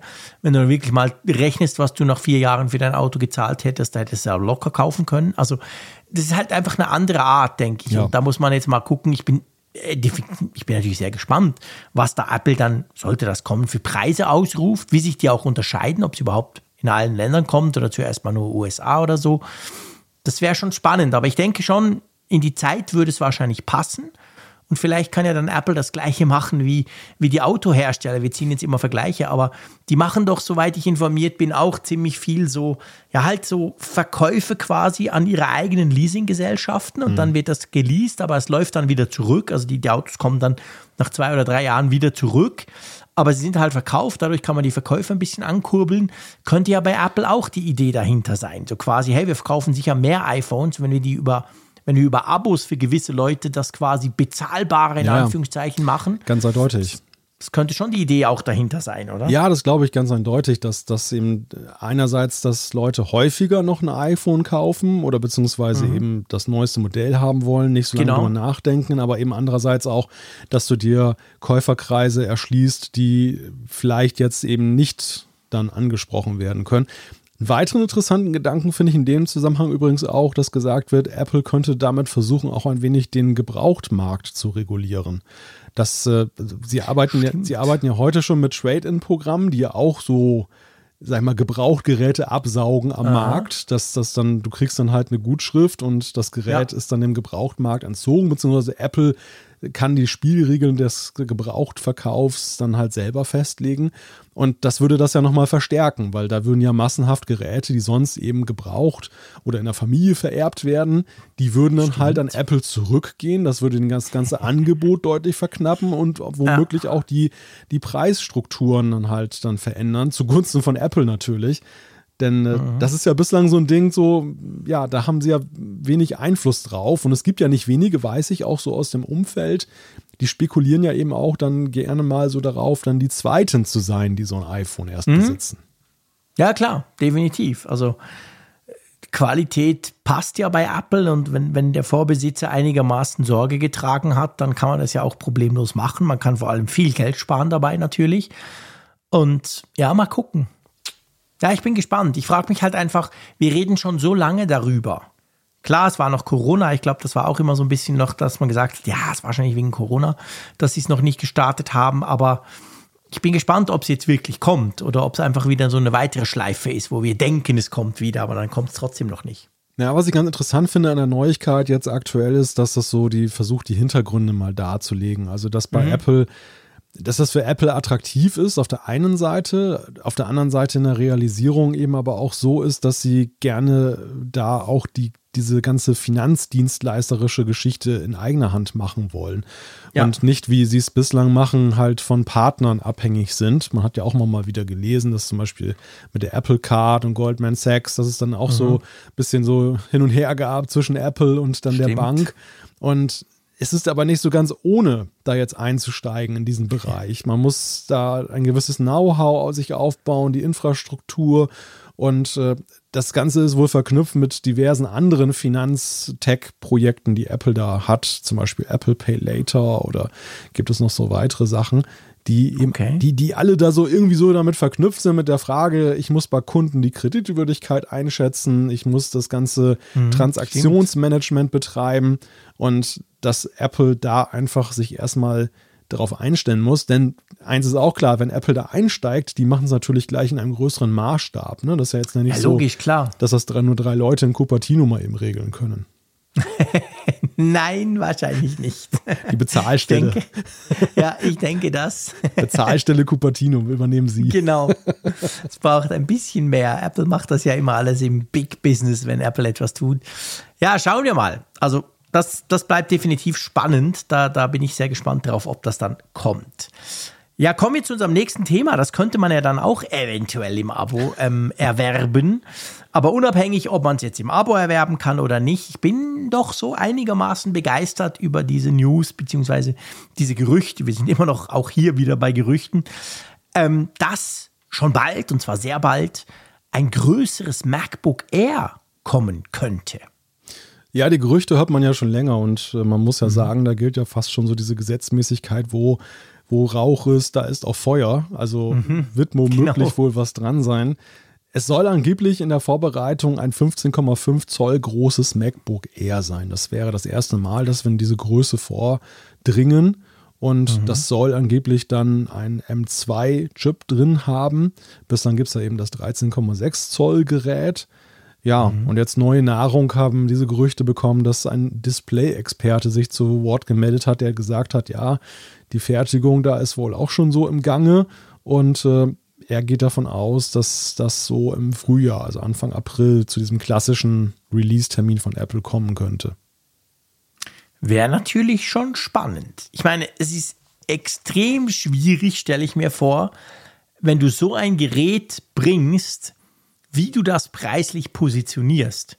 Weil wir alle wissen, das Line-up zwischen, ich sag mal, 1000 Franken und dann nach oben praktisch offen bei Apple MacBooks ist ja relativ dicht gedrängt. Also wir haben ja, wir haben das alte Apple M1 MacBook Air noch, das zum Teil ja wirklich super günstig und auch mega attraktiv ist. Wir haben das, das M2 MacBook Air, das letzten Sommer vorgestellt wurde. Wir haben das komische MacBook Pro 13 Zoll mit M2 mit, mit Touchbar. Wir haben dann das 14 Zoll MacBook Pro, das 16 Zoll MacBook Pro. Das sind so die. Und dieses 15,5 Zoll MacBook Air wäre ja von der Größe her recht groß, aber eben Air, hoffentlich ganz klein und nur in Anführungszeichen den M2-Prozessor drin. Aber wo das dann genau liegt und wie sich das dann auch unterscheidet zum Beispiel von einem 14 Zoll MacBook Pro. Also ich bin ehrlich gesagt ja mehr gespannt drauf, wo Apple das positioniert, als auf das Gerät selber.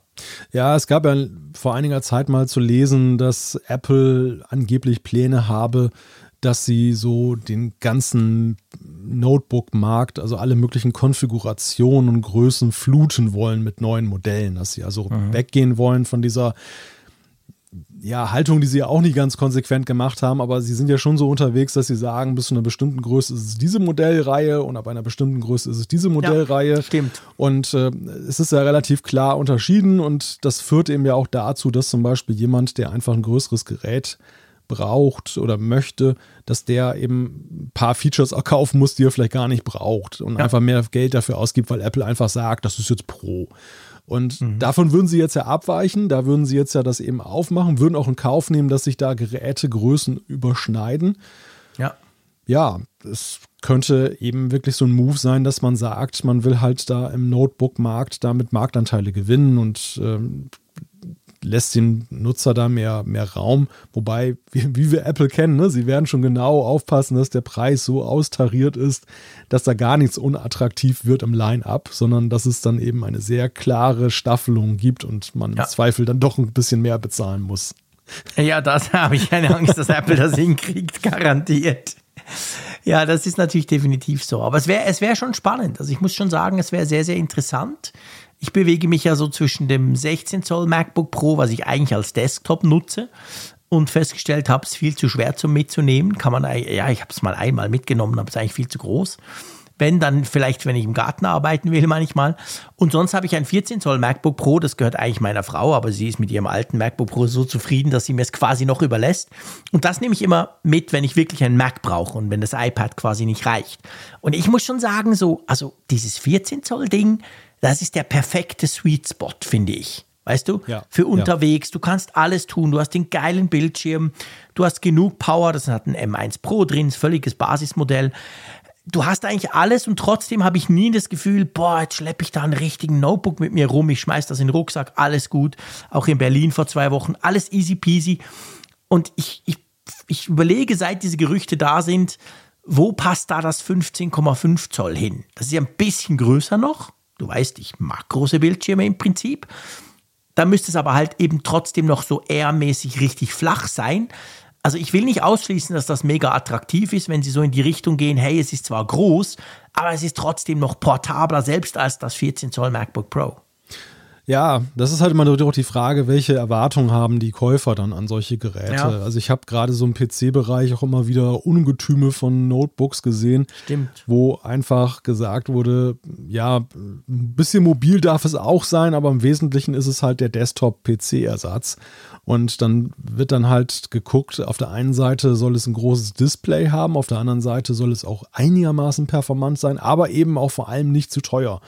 Und genau ja. diesen Wunsch würde ja eben so ein MacBook Air mit der Größe erfüllen. Also das, ich glaube, es gibt Stimmt. schon einige da draußen, die, die wollen ganz gerne so ein, so ein MacBook haben mit 16 oder knapp 16 Zoll. 15,5 mhm. wären ja jetzt nicht so weit davon entfernt. Aber ja. für sie ist dann halt der Kauf eines MacBook Pros unglaublich teuer und sie wertschätzen ja. auch gar nicht so dieses super Display, was da drin ist. Und, ja. ein, und ein M2 würde ihnen sowieso vollkommen ausreichen für das, was sie damit anstellen wollen. Ja, und da würde Apple schon, glaube ich, ja, das ist halt immer die Frage, ne? Wie groß ist diese Sparte? Ich habe ja auch gedacht, so beim iPhone Plus, dass äh, es auch womöglich viel mehr Leute gibt, die eben auf diese Pro Max Größe spekulieren und sagen, ich brauche aber ansonsten bei den Specs weniger. Und was wir so hören, ist ja nicht jetzt so, dass das jetzt der absolute Bestseller sein soll. Ja, ja, das stimmt, da hast du recht. Also, ich meine, ich weiß auch zum Beispiel, das ist sehr klischeehaft, aber sehr viele Studenten nutzen ja auch das MacBook Air. Und ich höre da auch schon immer wieder, ja, ist super, aber eigentlich dürfte es auch größer sein, je nachdem, was du machst und so. Also ein großer Bildschirm ist da auch schon sehr sehr beliebt zum Teil und manchmal müsste es gar nicht so portabel sein, da hast du natürlich recht. Also preislich dürfte es sicher nicht zu teuer sein, weil erstens will das sonst sehr hart im MacBook Pro Segment, weil wir alle wissen, der M2 ist ja sehr performant, das ist ja ein super Chip. Andererseits, ähm, ja, also es, es, bleibt spannend. Ich bin sehr gespannt, weißt du, wenn das wirklich kommen sollte, wo legen Sie quasi den Fokus drauf? Also sagen Sie, Hauptsache groß, nicht so portabel, dafür günstiger. Oder vielleicht, hey, es ist zwar groß, aber es ist mega portabel, dann wäre es aber auch ein bisschen teurer, weil ja kleine portable Geräte eigentlich teurer sind als große klobige Geräte. Also mal schauen, was, was Apple da, die haben sich ja genug Marktforschung gemacht, dass sie wissen, was die Leute wollen, aber wo sie da hingehen, oder? Ja, eindeutig. Also da ist wirklich die Frage, so wie, wie platzieren sie das am Markt und, und was ist jetzt, was ist denn jetzt wirklich so der, der Sweet Spot an dem Ding? Ja. Und kommt es wirklich? Und also, kommt es wirklich? Über allem steht diese wie, Frage natürlich. Genau, über allem steht natürlich die Frage, kommt es und wann ja. kommt es? Ist April, gibt es da ein Mac-Event zusammen quasi mit dem Mac Pro. Das wäre aber eine recht breite Spreizung, das Pro, Pro-Ding und dann ein Air oder so. Wir werden sehen. Ist doch ganz eindeutig. Da kommt Tim Cook dann mit einem Apple Car vorgefahren, hat eine MR-Brille auf und in der Hand hält er das MacBook Air 15 Zoll. Ja, vielleicht, wer weiß. wer weiß, obwohl der Mark Gurman heute Abend ja gerade geschrieben hat, dass offensichtlich dieses, ähm, dieses Event von dieser Brille um zwei Monate verschoben worden sein soll auf Juni, also auf die WWDC und nicht auf März, wie, wie, wie er immer geschrieben hat. Naja, mal schauen. Wir werden das dann noch ein bisschen aufdröseln war für das, nächste Woche. War das nicht schon mal für Januar eigentlich geplant? Ja, doch, eigentlich schon, ja klar. Also, also eigentlich war genau, es war doch gleich im Januar gedacht. Und ich habe auch bei Ihnen das Gefühl, er verschiebt es einfach immer ein Ja, bisschen. ich wollte gerade sagen, wir können da schon mal wieder Vorlage legen, dass wir dann jede zwei Monate sagen, Ja, und oh, und genau. schon wieder zwei Monate nach hinten verlegt. Ja, genau. Wer weiß. Vielleicht will uns Apple mit einem MacBook Air 15 Zoll ablenken. ja. Dass wir vergessen, dass wir die schöne Brille noch nicht kriegen. Wir werden sehen. Lass uns zu einem ernsten Thema kommen, mein Lieber. Ja, allerdings, allerdings ein Fall aus dem echten Leben und das ist halt auch mal wieder ganz interessant, wenn man dann so sieht, wie Themen, die wir hier in der Theorie erst besprochen haben, dann in der Realität dann halt einen Nutzen entfalten. Es geht um die Apple Watch. Es geht um einen Fall, wo die Apple Watch mit der Unfallerkennung dann mehreren jungen Männern geholfen hat, die einen Unfall hatten und zwar hat sich das in Bayern zugetragen. Die waren dann mitten in der Nacht mit ihrem Auto von einer Fahrbahn der einer Bundesstraße geraten und 20 Meter tief eine Böschung herabgestürzt. Und äh, das Interessante ist übrigens noch äh, auf diesen Fall wies uns dann auch ein Hörer hin, der augenscheinlich Mhm. irgendwie involviert war in der Suche oder Rettung und der uns dann eben auch gesagt hat, das ist insofern, schaut euch mal den Medienbericht da der, der jeweiligen Zeitung auch an. Das ist ganz interessant, weil es halt zeigt, die, die Unfallerkennung, wir hatten es ja vorhin, ist ja in letzter Zeit so ein bisschen negativ in die Schlagzeilen geraten. Wir haben viel über Fehlerkennung, erst glaube ich waren es Achterbahnen, dann waren es irgendwie Skipisten und ähm, ja, alles hat nur noch darüber geredet, dass dann irgendwie dann die armen Rettungsleitstellen überlastet sind. Aber dieser Fall, der zeigt natürlich sehr schön, diese drei jungen Männer wurden A schnell gefunden und B ähm, war es dann eben auch so, dass ihnen auch geholfen werden konnte zum Glück. Und das zeigt ja letzten Endes, dass auch wenn es mal einen Fehlalarm gibt, aber das entfaltet ja schon einen gewissen oder einen sehr guten Nutzen. Ja, absolut. Also ich, ich ärgere mich, muss ich sagen, auch immer ein bisschen über diese Fehlalarmgeschichten. Natürlich, passieren, ich will das gar nicht in Abrede stellen, aber ich bin auch der festen Überzeugung, der, der Gesamtnutzen ist massiv größer, dadurch, dass, das, dass es diese Funktion gibt. Es gibt ja auch genug Fälle schon und nicht nur die, die Apple immer in Hochglanz an den Keynotes präsentiert, sondern eben solche wie jetzt hier aus, die, die wir jetzt hier quasi bringen aus Bayern, wo man eben sieht, wie wichtig und wie gut das eigentlich funktioniert. Und da war es ja, glaube ich, so, gell, vielleicht noch, ähm, dass quasi die sind so runtergefallen, dass man das gar nicht unbedingt einfach so gesehen hat von Genau. außen. Es sah jetzt nicht so, oh, wow, krass durch eine Mauer und guck mal, da ist was passiert. Also wer weiß, wann die gefunden worden wären. Sie waren ja auch verletzt. Also hätte unter Umständen viel länger dauern können, bis man die überhaupt findet. Und dank der Apple Watch eigentlich, weil die natürlich dann gleich den Alarm ausgelöst hat, ging das dann einigermaßen schnell. Also da kommt noch der zeitliche Aspekt hinzu quasi. Ja. Und ähm, ich finde das, also ich finde das eine extrem wichtige Funktion. Und ich finde auch, ich muss wirklich sagen, ich meine, keiner hofft ja, dass er diese Funktion jemals braucht, aber im Wissen, dass ich die habe, fühle ich mich doch ein bisschen sicherer, ganz ehrlich gesagt. Ja, sehr, sehr. Also auch, ich muss sagen, auch zu bestimmten Jahreszeiten geht mir das noch mehr so als zu anderen Gell? Zeiten. Ja. Denn äh, ich habe ja nun fast 20 Jahre bei einer Lokalzeitung gearbeitet und da eben hatte ich eben auch ständig irgendwelche Unfallmeldungen zu bearbeiten. Und da war es eben auch so, gerade so in dieser Winterzeit war das ein häufiges Szenario. Leute sind früh morgens irgendwo im ländlichen auf dem Weg zur Arbeit und kommen ins Rutschen, weil dann ein Glatteis ist. Kann, konnten sie nicht so wirklich sehen, waren zu schnell unterwegs und rutschen in einen Graben und äh, Ja. geraten in eine Lage, wo sie sich selber nicht befreien können, wo sie sehr schnell in Lebensgefahr geraten. Ja, und dann kommt eben auch keiner vorbei. Ne? Das ist halt Ja, genau. auch so der Punkt. Du, Ja. du liegst da im Graben, erstmal sieht man es keiner in der Dunkelheit und zum anderen ist es so, da ist auch schlichtweg keiner oder kommt stundenlang keiner vorbei. Ja, und dann ist es natürlich schon eben Gold wert, wenn du so eine Funktion in deiner Uhr oder deinem iPhone hast, wo dann eben ein Alarm ausgelöst wird aufgrund der Sensorendaten, nachgefragt wird, ist denn alles in Ordnung? Und wenn du nicht antwortest, wird dann automatisch die Rettungsleitstelle angerufen.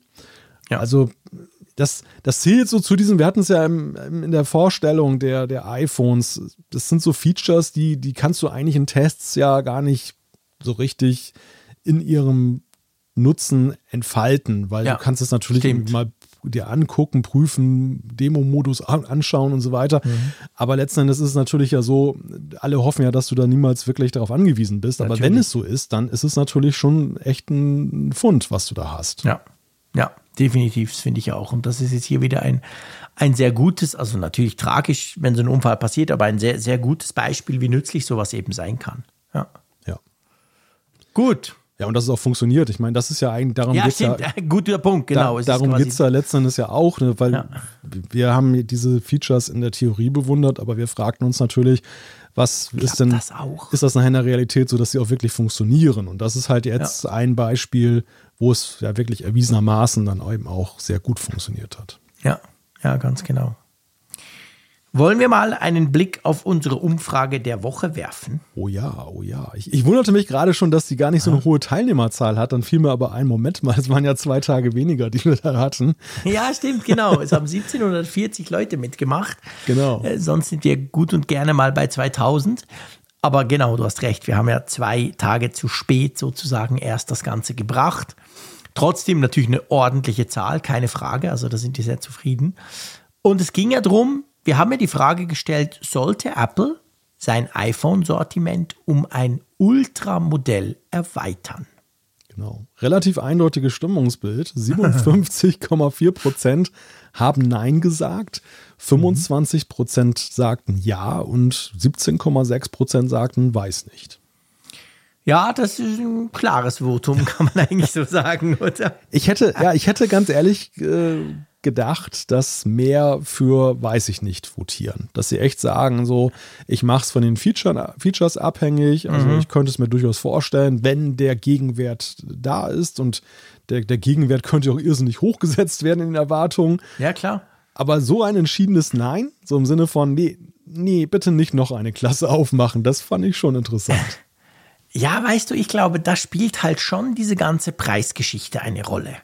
Ich meine, wir haben ja, wir haben ja das sehr breit diskutiert beim iPhone 14 Pro oder überhaupt die iPhone 14 Modelle, aber vor allem natürlich die Pro und Pro Max, als die rauskamen, wie teuer die halt geworden sind, wie viele Leute sich massiv darüber geärgert haben. Gleichzeitig aber natürlich auch, wie viele es dann eben doch gekauft haben, quasi. Also wir hatten ja so ein bisschen diesen, ich will mal sagen, diesen, diesen Unterschied oder diesen Gap zwischen, dass wir das Gefühl hatten, als es rauskam, haben alle gesagt, was, die spinnen doch Apple, ihr seid nicht so, die kaufe ich sicher nicht. Und dann zehn Tage später oder zwei Wochen später haben dann trotzdem, natürlich, was heißt schon alle, natürlich nicht alle, aber sehr viele haben dann eben dann doch irgendwie in den sozialen Medien die Bilder ihres neuen Pro Max gezeigt. Und ich habe mir so überlegt, vielleicht spielt das da eine Rolle. Weißt du, so quasi, hey, aber shit, ich will nicht schon wieder in die Verlegenheit kommen, mir dann für 1700 Euro ein iPhone kaufen zu müssen, was ich vielleicht dann tatsächlich kaufe. Aber eigentlich ist es doch viel zu teuer und drum lieber bringen sie es gar nicht erst raus. Ja, ja, das kann sein. Also ich, bei der Apple Watch Ultra habe ich das auch beobachtet, dass es da eben einige gab, die echt unter Schmerzen so gefühlt dann irgendwie dann diese Ultra gekauft haben, weil sie sagen, ich will halt das Beste haben.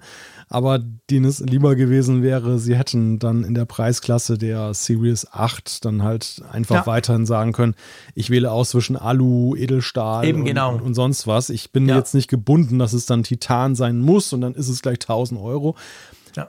ich glaube, oder meine persönliche Meinung dazu ist allerdings auch, ich persönlich fand es immer schön bei Apple auch diese Einfachheit im Sortiment. Also ich fand das nie eigentlich als sonderlich bevormundend, dass Apple damals nur ein einziges iPhone hatte. Oder als sie dann Ja. zwei verschiedene iPhones hatten. Nein, ich fand es ganz im Gegenteil. Für mich als Käufer eigentlich so eine Erleichterung, dass der Hersteller für mich da irgendwo schon Vorentscheidungen getroffen hat. Und ich muss jetzt nicht so unglaublich vieles abwägen bei meiner Frage, Ja. wie viel, also es reicht ja schon Farbe, Speicher, ne? Und, äh, und allenfalls noch so grob die Größe. Aber wenn da jetzt noch eine neue Klasse dazu kommt, mit noch einem anderen Bildschirmformat und so weiter, oh Mann, da kriege ich ja Kopfschmerzen, wenn ich ein iPhone kaufen will. Da weiß ich ja gar nicht mehr, was ich kaufen soll. Ja, du hast natürlich recht, aber ich meine, das, das passt eigentlich zu unserer Sendung. Wir diskutieren vorhin, haben wir über das MacBook Pro 5, äh, eben nicht, über das MacBook Air 15 Zoll gesprochen, das vielleicht kommt. Also all diese Dinge führen ja auf der einen Seite natürlich dazu, dass man mehr Auswahl hat, okay, aber sie führen eben gleichzeitig auch dazu, dass es komplexer wird, komplizierter wird. Ja. Dass wir irgendwie, das ist natürlich ein Extrembeispiel, aber dass wir irgendwann mal bei Samsung landen, die irgendwie 42 Smartphone-Modelle haben. Vom ganz günstigen bis zum mega ultra super teuren. Also, wo du extrem genau gucken musst, ja, welches denn und die A-Serie hier und das und das S, nee, das S Plus, nee, das S Ultra. Boah, meine Güte. Und da war Apple bisher wirklich eigentlich relativ Sie, sie haben es auch aufgemacht beim iPhone in den letzten Jahren, aber relativ einfach unterwegs, muss man sagen. Mhm. Aber ja, jetzt sieht es, zumindest, das sind ja alles Gerüchte, aber es sieht ein bisschen danach aus, ob, als ob da halt jetzt zumindest ein Modell noch on top gesetzt wird. Ja, und ich würde aber trotzdem auch gar nicht unbedingt sagen, dass, es, dass da ein Erfolg vorprogrammiert ist. Denn. Das sage ich schon lange nicht mehr. Da, da, bin ich, da bin ich dann doch wieder beim iPhone 14 Plus, wo ich dann eben auch so denke, ja, also irgendwie war es irgendwie so ein Publikumsliebling, ein vorprogrammierter, aber am Ende, ja, ist es ja, das. Ja, weißt du, ich, ich bin bei dir im Prinzip, du hast recht. Also beim Plus habe ich mich tatsächlich auch übelst verschätzt, weil ich fand das doch toll, Größe ohne den krassen Preis. Ja. Aber inzwischen, vielleicht ist es halt tatsächlich einfacher und das würde dann beim Ultra wieder reinspielen. Vielleicht ist es eben einfacher für eine gewisse Klientel, dass man diese, diese Mega-Ultra-Teile ähm, kaufen kann. Mhm. Weißt du? Ja. Dass das einfacher ist, die zu vermarkten. Samsung, wir haben es letzt, in, in der letzten Woche ja besprochen, Samsung hat es ja ziemlich klar gesagt, dass von ihrer S-Linie, von dem Galaxy S, eigentlich mehr als 40 Prozent schon die Ultras kaufen, also die besten und die teuersten, und dass dieser Anteil immer stetig steigt. Und es könnte eben schon sein, dass du halt sagst, ja, so ein Plus ist zwar cool, ja, es ist groß, das ist eigentlich cool. Hey, aber so viel günstiger als das Pro ist es ja dann nicht. Und das Pro hat aber viel die bessere Kamera und hat die tolle Notch und und und. Weißt du? Hm. Also, dass das, das halt, es ist schwierig, diese, es ist ja natürlich krass, wenn man beim iPhone 14 Plus von Mittelklasse redet. Das meine ich gar nicht so, aber diese nicht mega Premium-Klasse, die aber eigentlich fast Premium-Preise hat, oder wenn wir ehrlich sind, auch Premium-Preise hat, ich, ich sehe das bei mir, klar, vielleicht reicher Schweizer, aber dann überlege ich mir, was kriege ich denn für den Aufpreis und stelle fest, ich kriege einiges für den Aufpreis und so hoch ist der Aufpreis ja gar nicht. Und ich würde wahrscheinlich dann tatsächlich auch zum anderen, also sprich zum teureren Modell greifen. Ja, weil ich Angst hätte, mit dem anderen was zu verpassen und ja doch ja. so viel Geld zu zahlen. Ja, ja, das, ich kann das schon nachvollziehen. Und wenn wir uns die Historie der Apple-Geräte angucken, sehen wir ja auch unterschiedlichste Beispiele, wo es mal funktioniert und mal nicht funktioniert hat. genau. Also gerade die Apple Watch ist ja so ein Paradebeispiel dafür. Am Anfang so dieser Gedanke, ich meine, das krasseste war die Gold-Version. Ne? Ja, klar, 14.000 Euro oder genau, so. Wir genau, wir nehmen einfach komplett die gleiche Uhr, aber wir packen sie in ein Gold-Case und dann ist sie halt dann so viel teurer. Das war ja ein völliger Reinfall.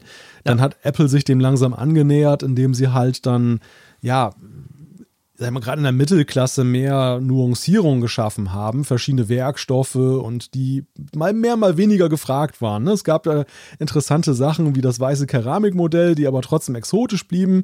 Edelstahl hat sich als relativer Standard so für ich gebe ein bisschen mehr aus etabliert. Und jetzt mit der Ultra hat das ja eine ganz interessante Wendung genommen dahingehend, dass man ja so eine Kombination aus Werkstoff und größer und irgendwie kann sie auch dann tauchen und so weiter, mhm. ähm, da so zusammengestellt hat, wo ich den Eindruck habe, dass die trotz, dass sie sehr Premium ist, aber zumindest im Erstmodell ja schon ein Nerv bei einer gewissen ja. Zahl von Leuten getroffen hat. Sehr spannend wird es übrigens sein, wie das weitergeht. Also ob das sich, mhm. ob man das halten kann, ob das jetzt so der erste Effekt war. Bin auch sehr gespannt. Ja, ja das, da bin ich wirklich. Also die, die, die zweite Ultra finde ich fast spannender als die erste. So wie, ja. wie, wie das wohl weitergeht jetzt, ob A, welche Features Apple da setzt und B, wie das Kaufinteresse einfach schlichtweg ist. So, ja. ne, ob das dieser Premiere-Effekt einfach erstmal nur war. Ja, und das, stimmt. Und das gleiche sehe ich beim iPhone jetzt auch. Und da tastet Apple sich ja viel zaghafter, als das bei der Apple Watch der Fall war, heran so an diese Frage, na, wie weit kann man denn gehen? Ne? Also wir legen da noch was drauf und wir machen es hier noch ein bisschen größer und dann mhm. kostet es aber noch mal 100 Euro mehr und ja, ja, ja genau. Und ja, das, stimmt. Und das Ultra-Modell wäre dann so ein, so ein Wagnis, ohne dass man jetzt so einen Flop eines Pro Max in Kauf nehmen muss. Ja, genau. Das wäre so quasi die, die ultimative Ausreizung. Wie weit können wir gehen? Ja, genau. Ja. Wenn es schief geht, dann stampft man es wieder ein, wie ja, Zeit dann das lässt man es nach ein, zwei Jahren wieder wegfallen, genau, genau. wie beim Mini. Und dann weiß, ist man halt schlauer für die Zukunft. Ja. ja, und es ist halt schon so. Ich meine, wir sind jetzt ein bisschen, haben uns jetzt auf diese Ultra quasi diskussionstechnisch eingeschossen, aber das passt zur Umfrage. Will dann Apple mal? Weißt du, ich meine, wir wissen ja, Apple plant ja immer krass voraus. Bei Apple ist ja nichts kurzfristig, auch wenn es manchmal so wirkt. Aber so ein Ultra, das dann vielleicht freche 1800 Euro kostet, ich, ich hau das einfach mal so raus, daraus dann in zwei, drei Jahren ein faltbares zu machen, das dann natürlich auch 18, 1900 Euro kostet, ist natürlich viel einfacher als bei Samsung damals, die von ihrem Flaggschiffmodell, das vielleicht 1200 gekostet hat, einfach knallhart 2000 ausrufen mussten, weil halt die Faltbaren noch so schweineteuer sind. Hm. Weißt du? Also das ist mir letztens in den Sinn gekommen, als ich jetzt da gerade so ja. eins von Oppo getestet habe, so ein faltbares Ding. Ich mir überlegt, das ist einfach noch teuer, diese Technik. Und bei Apple wird sie noch teurer sein, weil Apple wahrscheinlich versucht, das noch besser zu machen. Und wo machst du das dann? Gibt das dann einfach aus dem Nichts raus was ganz Neues? Oder migriert das Ultra irgendwann zu einem faltbaren iPhone? Das ist ein sehr gutes Argument. Und äh, ich würde es tatsächlich nicht nur auf Foldables reduzieren, sondern einfach auf die Frage auch, ist das iPhone nicht aufgrund eben des Erfolgsdrucks auch zu einer gewissen konservativen Haltung verdammt, ja, so wie es jetzt stimmt. ist. Also wie, wie experimentell kann Apple denn eigentlich sein, ohne einen Verkaufserfolg zu gefährden? Stimmt, hast recht. Ja. Und äh, ein Ultra, ein Ultra böte natürlich jetzt dann da die Chance, dass man sagt, ja, dass man halt wirklich auch extrem mal was ausprobiert, ne? Also ultra was ausprobiert. Ultra und, was ausprobiert, genau. Ja, genau. Und dann halt sieht, ob das funktioniert oder nicht funktioniert. Und man gefährdet aber eben nicht den, den Bestseller, den man ja trotzdem weiter haben muss. Weil eins haben wir ja gesehen, jetzt auch durch das Feiertagsquartal und die Lieferprobleme des iPhones, dass das, wenn, wenn das mal schief geht, und in dem Fall mhm. war es mhm. ja nicht mal das, Pro das Produkt, sondern es waren die Umstände. Ja, Aber genau. Dass das natürlich schon auch so ein Großkon großes Unternehmen wie Apple schnell auch in Problembereiche ja, klar. führt. Ja, ja, stimmt. Also, wir werden noch oft über noch teure iPhone-Modelle diskutieren. Ich glaube, das darf man sagen. Aber ich schlage vor, wir haben ja natürlich auch für diese Woche wieder eine Umfrage der Woche. Genau. Apple ist uns lieb und teuer weiterhin. Und die Frage ist, sollte Apple die NFC-Schnittstelle für andere Bezahl-Apps öffnen? Dann habt ihr wieder die krassen Auswahlmöglichkeiten wie letzte Woche. Ja, nein oder weiß ich nicht, keine Ahnung. Wollen wir mal schauen, wie ihr zu diesem Apple Pay NFC ähm, Schnittstellen Gedöns, sage ich mal, steht.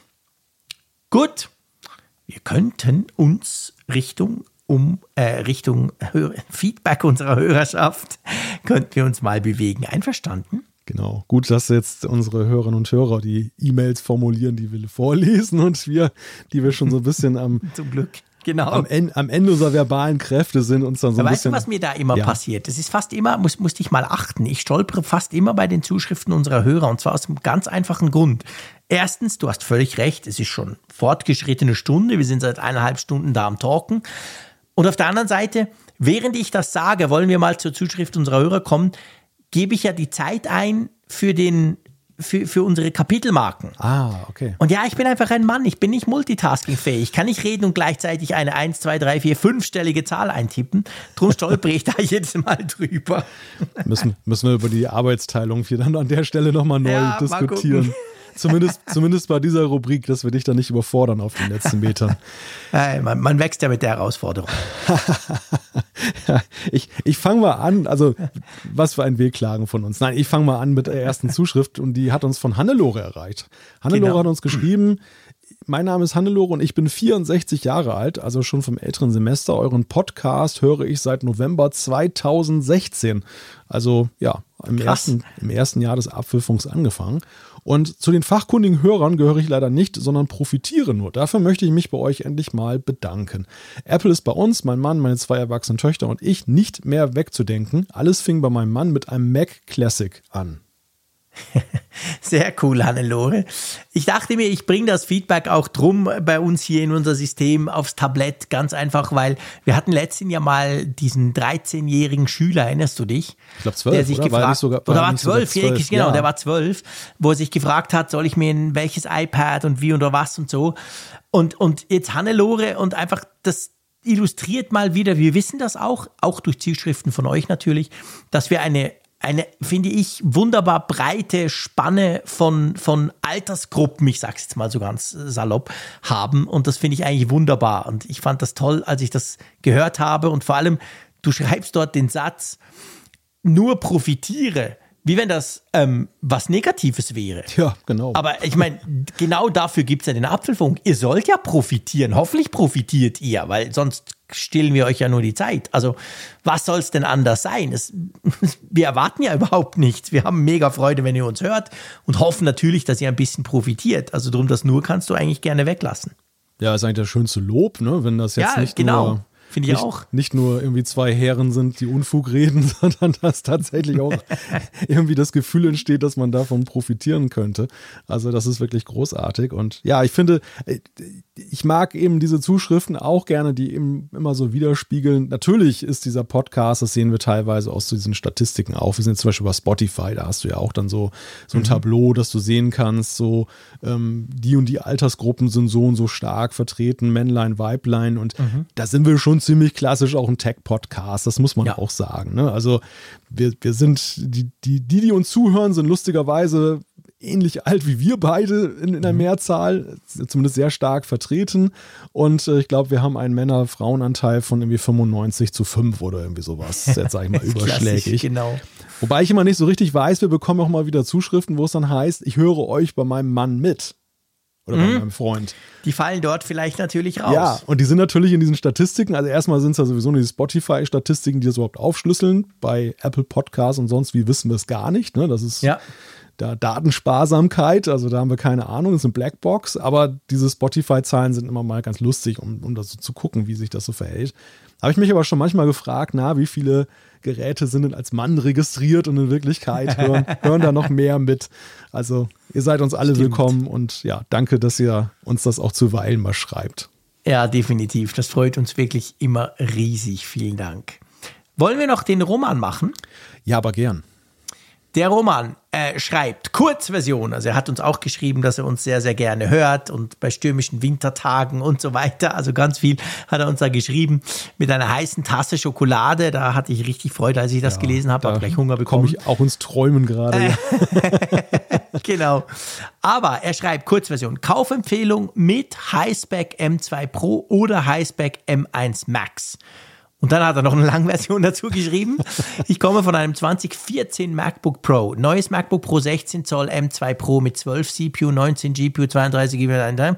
Kostet ungefähr 3400 Franken. Und eine refurbished MacBook Pro mit dem M1 Max, was ja eine ähnliche Ausstattung hat, kostet 2950 Franken. Also ein bisschen weniger.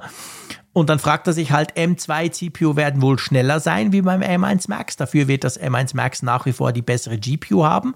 Ich brauche von allem Lightroom, Affinity Photo Designer, Publisher. Ich habe nirgends rausgefunden, ob diese Programme eher die CPU oder die GPU beanspruchen. Und er fragt dann, was würdet ihr kaufen? M2 würde auch wieder eine Generation länger halten, Software-Updates bekommen. HDMI-Port und Wi-Fi 6E brauche ich nicht. Die Frage werden sich wohl auch noch andere Menschen stellen in Bezug auf den Mac mit M2 Pro. Und das ist tatsächlich eine Frage, die uns ab und zu erreicht hat, seit eben diese M2, ähm, diese aktualisierten MacBook Pros Anfang Januar ja rausgekommen sind. Und gell, man muss eigentlich sagen, ist gar nicht so einfach zu beantworten, oder? Nein, ist gar nicht einfach zu beantworten. Man muss tatsächlich oder sollte sich angucken, wenn man es irgendwie herausfinden kann, wie die Systemvoraussetzungen bei der jeweiligen Software sind. Also wo die ansetzt und wenn einem da auffällt, dass die GPUs, stärkere GPUs bevorzugen, ist es gleich ein Wink mit dem Soundfall, dass man bei den GPUs vielleicht einen Fokus setzen sollte. Ich tendiere tatsächlich so ein bisschen auch dazu, dass ich sage, ja, so ein, so ein M1 Max wäre dann manchmal auch nicht schlecht, ne? Also. Ja, also ich, ich muss wirklich auch sagen, vor allem, das ist nämlich wirklich eine ganz spannende Frage zwischen M2 Pro und M1 Max. Also wir, wir haben den Pro-Prozessor, der erneuert wurde, der deutlich performanter daherkommt als der M1 Pro noch. Und wir haben auf der anderen Seite den letztmaligen, das tönt jetzt so, wie wenn es schon Jahre her wäre, ist ja noch gar nicht lange her, den M1 Max, der halt so quasi die Speerspitze ist, wenn du jetzt nicht den Ultra nimmst, aber den gibt es nicht als portable Version. Und das ist tatsächlich gar nicht so einfach. Ich würde auch zum, zum, zum M1 Max ähm, tendieren. Einfach, ich habe ja für meinen Test, ich habe ja meinen MacBook Pro ähm, 16 Zoll mit M2 Max und allem, habe ich ja verglichen. Ich habe dann ein Video dazu gemacht und habe das auch sehr detailliert mit meinem M1 Max ja, verglichen. Und um das tun zu können und um das ein bisschen einordnen zu können, habe ich wirklich sehr viele YouTube-Videos geguckt von sehr, sehr coolen Dudes, die, die, die viel mehr Profis sind als ich und die diese Geräte auch viel, viel besser auslasten und die wirklich auch so versuchen, ein bisschen ans Limit zu treiben, was die Thermik anbelangt, was irgendwelche verrückten Dinge tun, die ich gar nicht kann.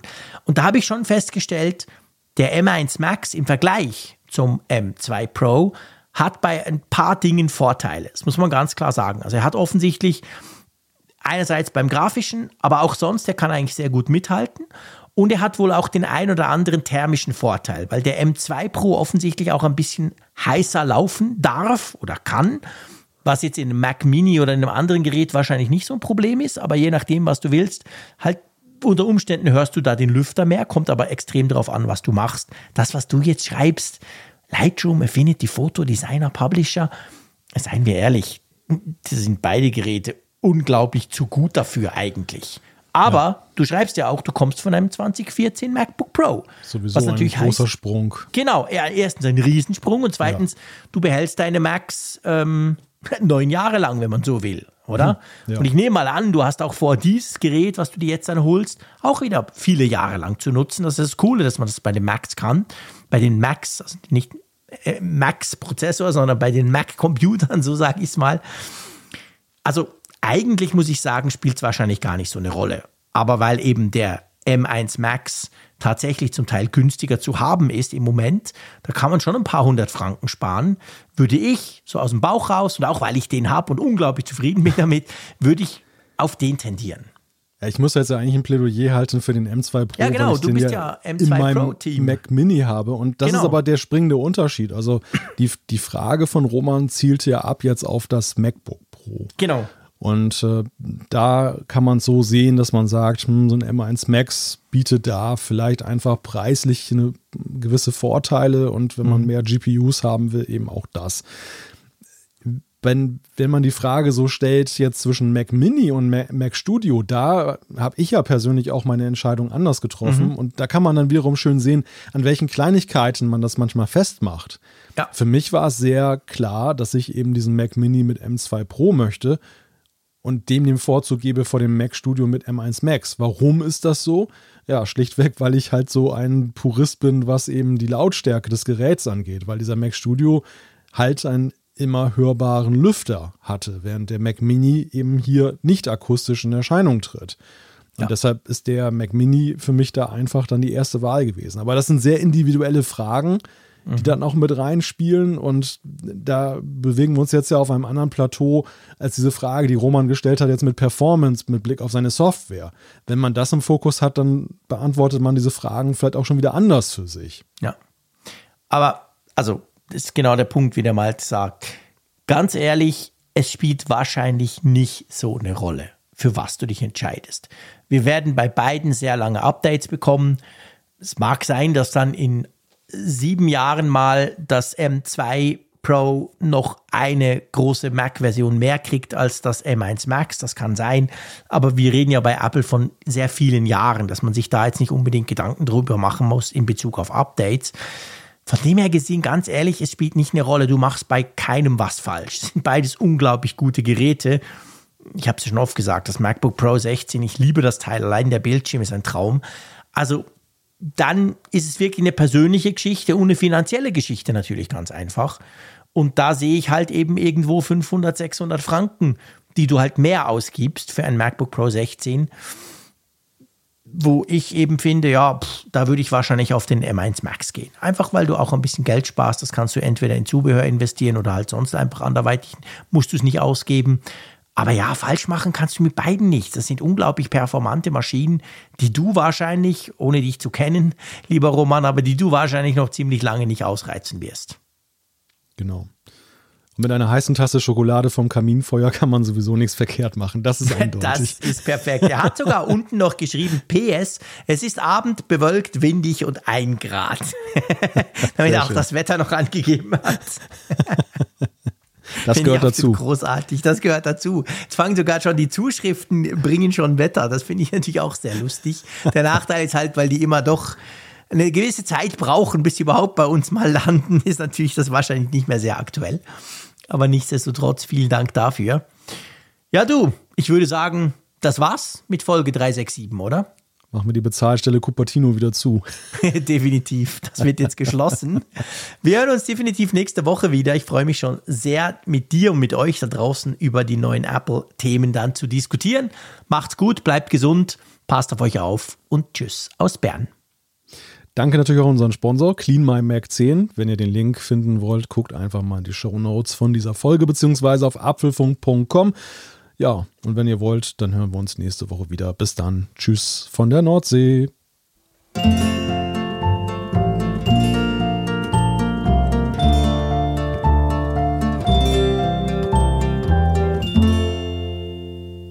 Immer auf Empfang mit Funkgerät, der App zum Apfelfunk. Lade dir jetzt Funkgerät für iOS und Android kostenlos im App Store und bei Google Play.